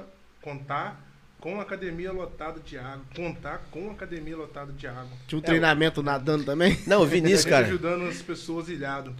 O Vinícius é meu aluno, assim, defensor do meu, do meu trabalho. A academia não tinha nem teto, nem tatame, nem parede. O Vinícius me chega lá em casa com um carro próprio, cheio de tijolo, cimento, e trouxe areia no bagageiro, meu irmão. É mesmo. Aí prim- primeiro, primeiro parede da academia era de um metro e meio, que não tinha dia pra construir até em cima. Vinícius lembra disso aí. Aí construímos uma academia assim, ele chegou lá a- e levou o pai dele pra poder ajudar na obra, a gente fez a obra, consegui comprar um tatame parcelado, o tatame chegou, deixei de pagar duas prestações do carro, comprei um tatame. Pra me dar aula, pra me poder pagar as prestações. Eu sempre fui esses negócios doidos. Depois o bichinho chegou, pra me- tá me orientando. Mas é doido também. Por isso que é bem sucedido. Aí, rapaz, é, ué. O Vinícius, aí começou a ver aquela enchente, enchendo ali, enchendo ali. Aí, aí o Vinícius, todos os alunos sumiram, não sei porquê. Aí apareceu o Vinícius, o Túlio, que hoje é dentista, e o Hélio, Paredão, tá lá em, morando lá em Rio das Ostras. O Túlio hoje tá lá fazendo um servicinho nele hoje lá. O Vinícius é o que era da igreja. Isso, Não- pastor Dalto, ele mesmo. Ah, não, tô, tô confundindo um outro aluno seu. Ah, não, não. Ah, não, não, é o Vinícius. Dentista, não. É Vinícius o nome que dentista, não, né? Qual Vinícius? É um que eu acho que treinou com você ali também, ali. O pai dele é dentista. O pai dele que é dentista, acho. Ali no. Acho que ele montou agora na academia também. Isso, isso, treinou comigo também. Ele, ele, é até, ele é até meu primo. Ah, é? É, de segundo grau. Mont- Montou academia pra ele também. Treinava com a gente lá. Aí eu pensei que fosse o Vinícius, que, que, tem, que toca na igreja lá da Parque dos IP. Ah, tá, não sei. Não, não, esse, esse é outro Vinícius, Vinícius Polícia. Aí ele treinava lá, começou a treinar, foi me ajudar lá. Deu aquela enchente pesada. Aí chegou lá e falou: vamos tirar o tatame e botar em cima do. A parede de um metro e meio, uma juntada com a outra assim, não tinha coluna não. Entendeu? Aí o que a gente fez? Botou o tatame, um pouco de tatame assim, eu lembro como se fosse, olha, 44 placas de tatame de um por um. O tatame vinha até na beirada da calçada pra, pra caber gente. Aí a gente botou o tatame em cima do, da coluna, um metro e meio. Um pouco de placa aqui, um pouco de placa ali. O Vinícius me acordou lá em casa, tava, tava na casa da minha tia aqui. Porque minha casa tava cheia d'água já. Aí ele falou, falou assim, Bruno, vamos lá, mané, que a água vai subir, subiu, não sei o quê. Aí chegou lá, não dava pra entrar, viemos no posto aqui, arrumamos um bote, Entramos de bote, a gente pegando é, placa de tatame. Fui pegar tatame lá na antiga Sérgio, que hoje é Enel, né? Placa de tatame boiando na água ali. Depois que a água encheu muito e represou. Enchente de 2000 e... Rapaz, não sei se foi 2004. Deve ter sido 2000. 2007, não. 2007. 2007. Isso- isso- isso- aí, o que, que a gente- a gente fez? Aí os caras, ia, vamos fazer o quê? Isso era já quase 5 horas da manhã. Aí, pô, cidade de Pará, ficou uns 4 dias a- cheio d'água mesmo. Aí, eu, a gente falou assim, aí, vamos ajudar os outros, mano. Aí como? Ah, vamos no bote ajudando os outros aí. Aí pegamos pessoa que tinha acabado o gás, compramos gás, levava a pessoa pra poder sair de casa, fazer compra. Fomos ali pra Morada 55, ali pegamos um pessoal ali pra levar até no Mercado Dandão na época, pra comprar. Ali a mulher me deu, deu a gente água H2O pra gente comer. O mais maneiro foi o Vinícius. Não tem a Gigabyte ali? Aquela parte alta do calçadão? A gente parava o bote ali, no nosso ponto de apoio. Parava o bote ali. Aí a gente parou o bote, o Vinícius ficou na ponta do bote lá. Aí o Elton, muito forte, eu peguei a corrente pra amarrar na árvore assim o bote, a gente dá uma descansada. A gente tava remando, ia lá embaixo, voltar, rodava tudo. Socamos com, com o bote, meu irmão, dentro da drogaria modelo, na esquina que é a correnteza. Amassamos a porta da drogaria modelo, saímos voado no bote. Nego, o policial, rapaz, machucar. Aí começou a ajudar os bombeiros. Aí o Vinícius falava assim: Ô, é o jiu-jitsu que tá ajudando vocês aí, ó. Vocês criticam o jiu-jitsu, é o jiu-jitsu, irmão. Eu ajudando aí. E no sol quente, saímos no bloco do Adilson Ribeiro. O pessoal da academia do Bruno com- com- ajudando ali. A gente pegou um, um gás. Aí hora que foi parar o bote ali no final do dia, a água tava em, em cima do calçadão ali, onde você vira o carro ali. Tava nivelando o calçadão em cima, lotado. Taperu ficou debaixo d'água, é. Lá, em- lá na academia entrou água, é, um metro, mais de um metro e meio, que passou acima da, da- do murinho, que era de um metro e meio, e levou o tatame. Aí o cara fez isso aqui, disse na ponta do, do bote aqui assim. O cara foi, deu aquele puxão no bote pra botar ele na, na calçada. Vinícius deu um mortal pra trás, no meio da enchente. E o Madeira foi o seguinte, que ele tava com aquele saco preto de lixo pra não molhar a camisa dele. Hora que ele deu um mortal, caiu, hora que ele subiu dali, cuspindo nadando. Rapaz, a gente não chama Jean de rir. Tudo arrebentado. Bruno. Aí quando a enchente baixou, fez uma cratera na academia. Aí foi mais um tempão sem academia. A academia já ficou sem, sem, sem parede, tá dando várias vezes, mano. Galera- Recomeçar comigo mesmo, mano. A galera é doida. A galera é louca aqui. O tal do Júnior Carvalho Constantino. Bruno, conta quando você colocava a faixa na cabeça de 100% Jesus. Não, sou eu não, rapaz. Isso é o Léo, fisioterapeuta. O Léo, fisioterapeuta, na época, queria converter todo mundo, né? No vestiário do futebol, a força. Ele e Luiz Cláudio. Aí. É, mó doideira. Eu ficava indignado, né? Virado no giraia, o cara quer pegar, pô. Vou jogar bola, irmão. Vamos pe- pegar os caras, irmão. E o Léo, pã. Aí acho que o pastor dele falou com ele: você tem que ter a maneira de pregar Jesus, meu filho. O Léo começou a treinar com aquela quen- quenguinho dele, com a faixa. Era aqueles elásticos grandes de bermuda, pegar a costureira. Pintado caneta biscuit, 100% Jesus. Ele já tava profetizando Neymar. É, Tô te falando. Entrava em campo com a faixa na cabeça, aí quando começava o jogo, tirava a faixa e botava aqui, ó. Achava que era jogador de tênis, né? Pra não suar a mão. Léo, fisioterapeuta. É, ué. Ó, tal de Roberto Lima aqui, ó. Conta do Pan-Americano. Rapaz, tem história. Ah, é, rapaz, do Pan-Americano, Roberto. Bem lembrado. Pan-Americano, cara. Eu tava lá na Tino Pneus, Michel, foi um cara que treinou comigo também, meu amigo, dono até hoje lá. Aí ele conversando lá, não sei o que, e aí, Bruno, campeonato, tava treinando lá. Falei, não tem como não, pô. Tava desempregado, né? Por quê? Lembra como se fosse hoje. 800 reais a passagem aérea, rapaz. Ah, mas como é que você tem que comprar passagem aérea? Eu falei, ué, tem uma agência lá no Rio, professor do Rio lá, ele consegue essa agência lá, ele paga tudo direitinho. Aí falou assim, liga pra ele aí. Eu falei, como, rapaz, você tá doido? Telefone tijo- tijolora na época, né? não tinha nem crédito. Não, pega o telefone dele aí, me dá aí. Ligou pro meu professor na minha frente, num dia de manhã. E, e o, esse do campeonato vencia à tarde.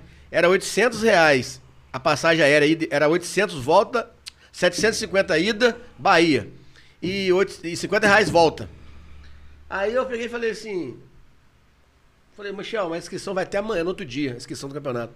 Vai até amanhã e tal, tal. E quanto é a inscrição? 120. Pagou minha passagem, você falou, agora você dá um jeito. Falei, show, fiquei animado. Aí botei pilha na galera, o Roberto foi, foi campeão pan-americano faixa branca, ele era faixa branca. Eu levei ele, foi o Roberto, eu e mais o Ezequiel, mais um aluno. Aí, rapaz, chegamos lá na ba... Tava aqui da Peru, todo mundo arrumado. O, o Marco era passar, o Roberto deixava o carro dele lá em casa. Lá de casa a gente ia pra rodoviária, da rodoviária de Itaperuna, ônibus pro Rio. Do Rio, voo pra, pra Salvador. E ficamos em Salvador cinco dias, quatro, quatro noites, cinco dias. Campeonato Pan-Americano de Jiu-Jitsu. Aí, rapaz, o, chegou lá em casa, lá, eu tava com a mala. Eu falei, vou arrumar a mala. Sem um real no bolso. Sabe o que é um real? Sem um real no bolso. Aí a, agência, de, a agência de viagem dava um, telefone de uma agência, de, um- de uma pousada. Ficamos na pousada Piatã, né, Roberto? Tem história. Aí, cheguei lá em casa, Roberto, eu falei, Roberto, ele era mais velho, né? Ele é mais velho do que eu. Falei, você leva essa molecada aí. Ele falou, por quê, rapaz? Falei, Roberto, eu só consegui o dinheiro do, do campeonato e nem da passagem para ir poder ir pro Rio eu tinha. Aí ele falou, você tem quanto aí? Eu falei assim, eu tenho 13 reais. Aí ele falou assim, vambora. Eu falei, você é doido, rapaz? Eu falei, eu falei, não tem como nem eu te pagar isso, sei o quê. Ele falou, você tem quanto? Eu falei, tem 13 reais. Ele falou, você vai voltar com mais que isso, quer valer? Eu falei, você tá doido? Aí... Desculpa aí. Sem problema. Aí, rapaz, ele foi, pagou minha passagem. Entrei no ônibus, quieto. Parava no negócio, comer um lanche aqui. Pode lanchar aí. Falou, Bruno, eu vou te levar daqui, da de Itaperuna, até a Bahia e da Bahia até Itaperuna. Você vai comigo. E eu deixei minhas, minhas, duas, minhas duas filhas, minha esposa em casa, eu sem dinheiro. Parti pra Bahia. Pra lutar meu primeiro campeonato de faixa preta, 2008. Foi, fui na Bahia. Aí cheguei na, na- na churrascaria lá. Eu tava fazendo dieta pra lutar, bater o peso. Primeiros três dias. Aí o Roberto, cheguei na churrascaria e falei, ó, tô com cinco alunos aqui. Sou eu e mais quatro, são cinco pessoas. A gente tá numa pousada ali, primeiro dia. E o que, que você pode fazer pra gente aí, tal, tal? Eu tô até de dieta, tal, tal. O cara chamou outro, "Pô, você é da onde? Foi do Itaperuna. Ih, rapaz, eu compro carne lá. Aí veio um cara conversar, falou que já tinha vindo aqui. Fiz amizade com o cara da churrascaria. A galera almoçava e jantava lá. Tipo assim, vamos botar, se era 50 reais, a galera pagava 25 pela metade e eu não pagava nada. Aí o Roberto reuniu o pessoal e falou, pessoal, presta atenção. Nosso pessoal, o almoço é tanto. Tipo assim, é 50 reais. De uma forma ou outra, vamos pagar 50. O Bruno tá aqui, não tem nada. Eu acho mais justo o seguinte, a gente paga 25 os caras e 25 o Bruno, pô. Todo mundo, não, show, pô, todo mundo, tamo junto, vamos ajudar. Todo mundo tava pagando as coisas pra mim, eu tava sem dinheiro. Zero de dinheiro. 13 reais. Aí comecei a fazer um dinheiro. Aí chegou na pousada, eu que dei meu nome, professor, tratou a pousada. No dia de pagar a pousada lá, eu fui. Tipo assim, a pousada deu, vamos botar, 300 reais pra cada um. A mulher falou assim, eu fiz amizade com os outros, os outros caras que estavam na pousada, os outros lutadores estavam lá, inclusive o Renan Barão, que é do UFC. Ele tava nessa pousada. Aí eu levei esses caras pra almoçar nesse lugar. Eu chegava no, no- no restaurante, o cara falava, eita peruna aí, não sei o que, brincava. Aí depois que eu lutei e saí da dieta, fiquei dois dias lá, fiquei du- é, um, um, duas, no- duas, dois dias e uma noite lá ainda. Eu jantei almocei três vezes lá comendo tudo que tinha, picanha. Deus faz assim, irmão, prepara o maná, pega a visão. Aí, rapaz, chegou o dia de pagar a pousada lá. Eu cheguei, fui, fui pagar a pousada da mulher da pousada, a mulher falou assim: quem que é o responsável? Eu falei: sou eu. Pagar. Aí, só que na, nesse pagamento de 300 reais estava o meu dinheiro também. Ou seja, tinha 3 vezes 5, 15, 1.500 reais. Poder pagar a pousada. A mulher falou assim: ó, a patroa mandou fazer a pousada pra vocês, porque vocês, pô, o comportamento de vocês exemplar. Eu ajudei a mulher a esquentar leite, na pousada, a pousada é maravilhosa. Eu ainda falei com a minha esposa que eu vou levá-la lá ainda, ficar nessa pousada, eu vou contar essa história pra essa mulher. Que eu pesquiso lá e a mulher tá lá ainda, pelo Instagram. Aí o. A mulher falou assim: vai fazer 200 reais só, vai ficar X e o, a sua não cobra não. Eu falei: caraca, os caras me dão dinheiro na mão. Aí veio aquele pensamento assim: falei, vou lá, então, então beleza, vou pagar a senhora, vou lá no banheiro, vou tirar. Se é 200 reais de 4, 800 reais. Tira 800, bota 700 no bolso, né? Que era pra 5. Aí eu cheguei pros caras e falei: "Ah, galera, tirei o dinheiro assim. Falei: ó, mulher, sobrou isso aqui, ó. Mas como? Aí os caras, "Ah, como? Sobrou, rapaz, tá doido? Não, a mulher fez a 200 e não cobrou a minha, não. Ó, Roberto, é sua. E o cara tinha falado comigo que eu ia chegar em casa com dinheiro. Porque ele viu que eu deixei minhas crianças em casa e tal, tal, e parti. Sei que eu cheguei em casa, tipo assim, com quase um, é, um salário e meio. Só que eu saí de Itaperuna, eu não tinha, eu, não- eu tinha 13 reais. O dinheiro que eu tinha era esse, 13 reais. E eu fui e falei, caraca, não gosto de ficar dependendo dos outros pra poder pagar as coisas. Roberto deixou nada faltar, nada. No dia que a gente lutou lá, que depois que você bate o peso, você fica com vontade de comer duas. Chocolate, que bom, conversando. A gente fez amizade com o pessoal da pousada lá. Ganhei esse desconto. no- Na churrascaria, amizade, com, lá no evento lá que a gente fazia no Sesc Piatã, que foi esse evento. O primeiro que eu fui, esse aí foi em 2009. O primeiro que eu fui foi em 2008. Em 2008 foi na- lá no, na, lado da Fonte Nova lá. Que a gente foi no ginásio da Fonte Nova, no Sesc lá de, de Salvador. Atrás do Pelourinho. Aí nesse campeonato, primeiro que eu lutei. Esse foi o segundo já. Aí tem essa história com o Roberto aí. aí sai daqui com, com 13 reais pra poder ir na Bahia. É muito doido esse rapaz. E aí, Alvin? Fechou? Fechou? Acabou os comentários? Tá bom. Acabou o comentário. Brunão, top? Gostou? Tá Curtiu? doido, rapaz? Bom demais. Ah, você quer falar lá é, É, sobre, Pra a sua- finalizar? não, sobre Não. sua academia? Se eu fazer seu mexer também, É, convidar a galera, chamar, Fala- falar onde você é, fala, tem valores diferentes. falar o né? nome do Instagram. Pessoal, eu quero agradecer. E quero que vocês na academia lá botam lá a hashtag Volta Danilo, pra ver se voltar. Tá nossa uma academia placa- fica. Nossa academia fica ali no, no Shopping Gourmet. Um dos melhores espaços de Itaperuna, tá? Levar seu filho, estacionamento, um espaço bem amplo. E a nossa escola tem um, uma metodologia de ensino diferenciada para você, para o seu filho, para sua mãe, para o seu pai, para o seu tio, para o seu avô, independente da sua idade. Nossa missão lá é desenvolver pessoas através do, do, do jiu-jitsu, do esporte e da marcialidade que o jiu-jitsu tem, né? De ensinar valores. E nosso Instagram lá bota Bruno Alves New School. É. Melhor escola de jiu-jitsu Itaperuna. Nosso Instagram lá é Bruno Alves, Matheus Batata, Danilo Imprevisto. Segue a gente lá nas redes sociais se vocês puderem. Deixa um like aí pra galera do. Quem tem ouvidos ouça. O que espírito diz às igrejas. E que o Bruno Alves falou com vocês aqui hoje. Aí tem que ter espírito, não. Nem ouvido, não. Tem que ter paciência. Mas eu agradeço vocês aí por essa oportunidade de divulgar. E eu quero que é, Deus possa continuar abençoando vocês aí. A gente possa vir mais vezes, que vocês tragam Uau, pessoas sim. muito relevantes aí, que o trabalho que vocês fazem é, de uma conversa na rua, como vocês me falaram, mas a relevância vai, se- vai, se, vai se tornando que a gente, a gente fala pra pessoa que a gente nem sabe, né? E obrigado pela oportunidade mesmo, feliz demais. Ainda mais que o Danilo tava junto aí. De coração mesmo. Eu não. Ele sabe que eu não faço média com ninguém. Só sou grato e a- ao convite que vocês fizeram. Fiquei super amarradão mesmo dessa oportunidade. aí. Você vai chorar aí, mano? Tô quase chorando, quase chorando. Cara, a gente que agradece, Brunão, por você ter vindo. Muito obrigado mesmo. Foi bom, resenha. Tá aí com a gente, resenha muito boa. Vê se volta ser o Léo aí pra contar as histórias de futebol também. Tem, Resenhar. tem junto. muito, tem muito podre do Léo, hein? Ah, vamos Ficou ver. muito na reserva pra mim. Se ser- eu era o capitão do time, queria ser o capitão, mas tudo Vou, bem. vou ver se eu trago esses dois, se vocês combinarem junto. Vamos aí, combinar. viu? Vamos combinar. As meninas lá já tá As meninas confirmado também, mesmo. hã?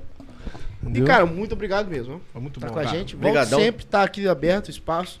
Tamo junto. É, se você também quiser fazer algo, gravar alguma coisa pra você, a gente tá aqui também. Dependendo do que você quiser produzir, a gente tá aqui pra isso, ó. E também pode usar o nosso vídeo à vontade, cara. Usar aqui, pegar lá no YouTube, botar no Instagram, fazer o que você quiser. Show, obrigadão. Tá bom? Vamos usar. É, galera, muito obrigado a todos também que nos assistiu, que teve aí paciência, né? Paciência. Ouvindo aqui. Quem tem ouvidos, gente. ouça com paciência. Nós Se você gostou desse conteúdo, compartilha. Pra geral, compartilha pra alguém. E é isso aí. Se né? não gostou também, compartilha esse mesmo. Vai dar corte, hein?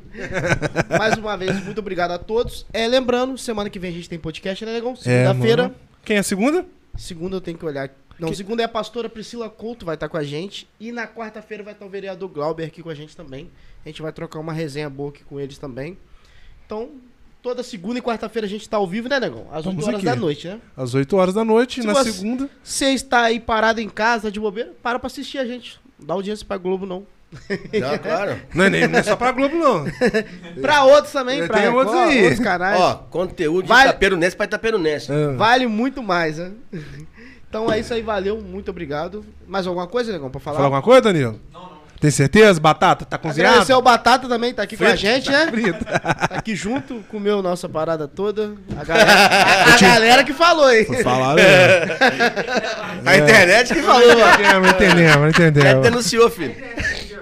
É, não E entendemos. com o Danilo imprevisto também. É, aqui com a gente. Muito obrigado a todos, galera. Fique com Deus, hein? Valeu.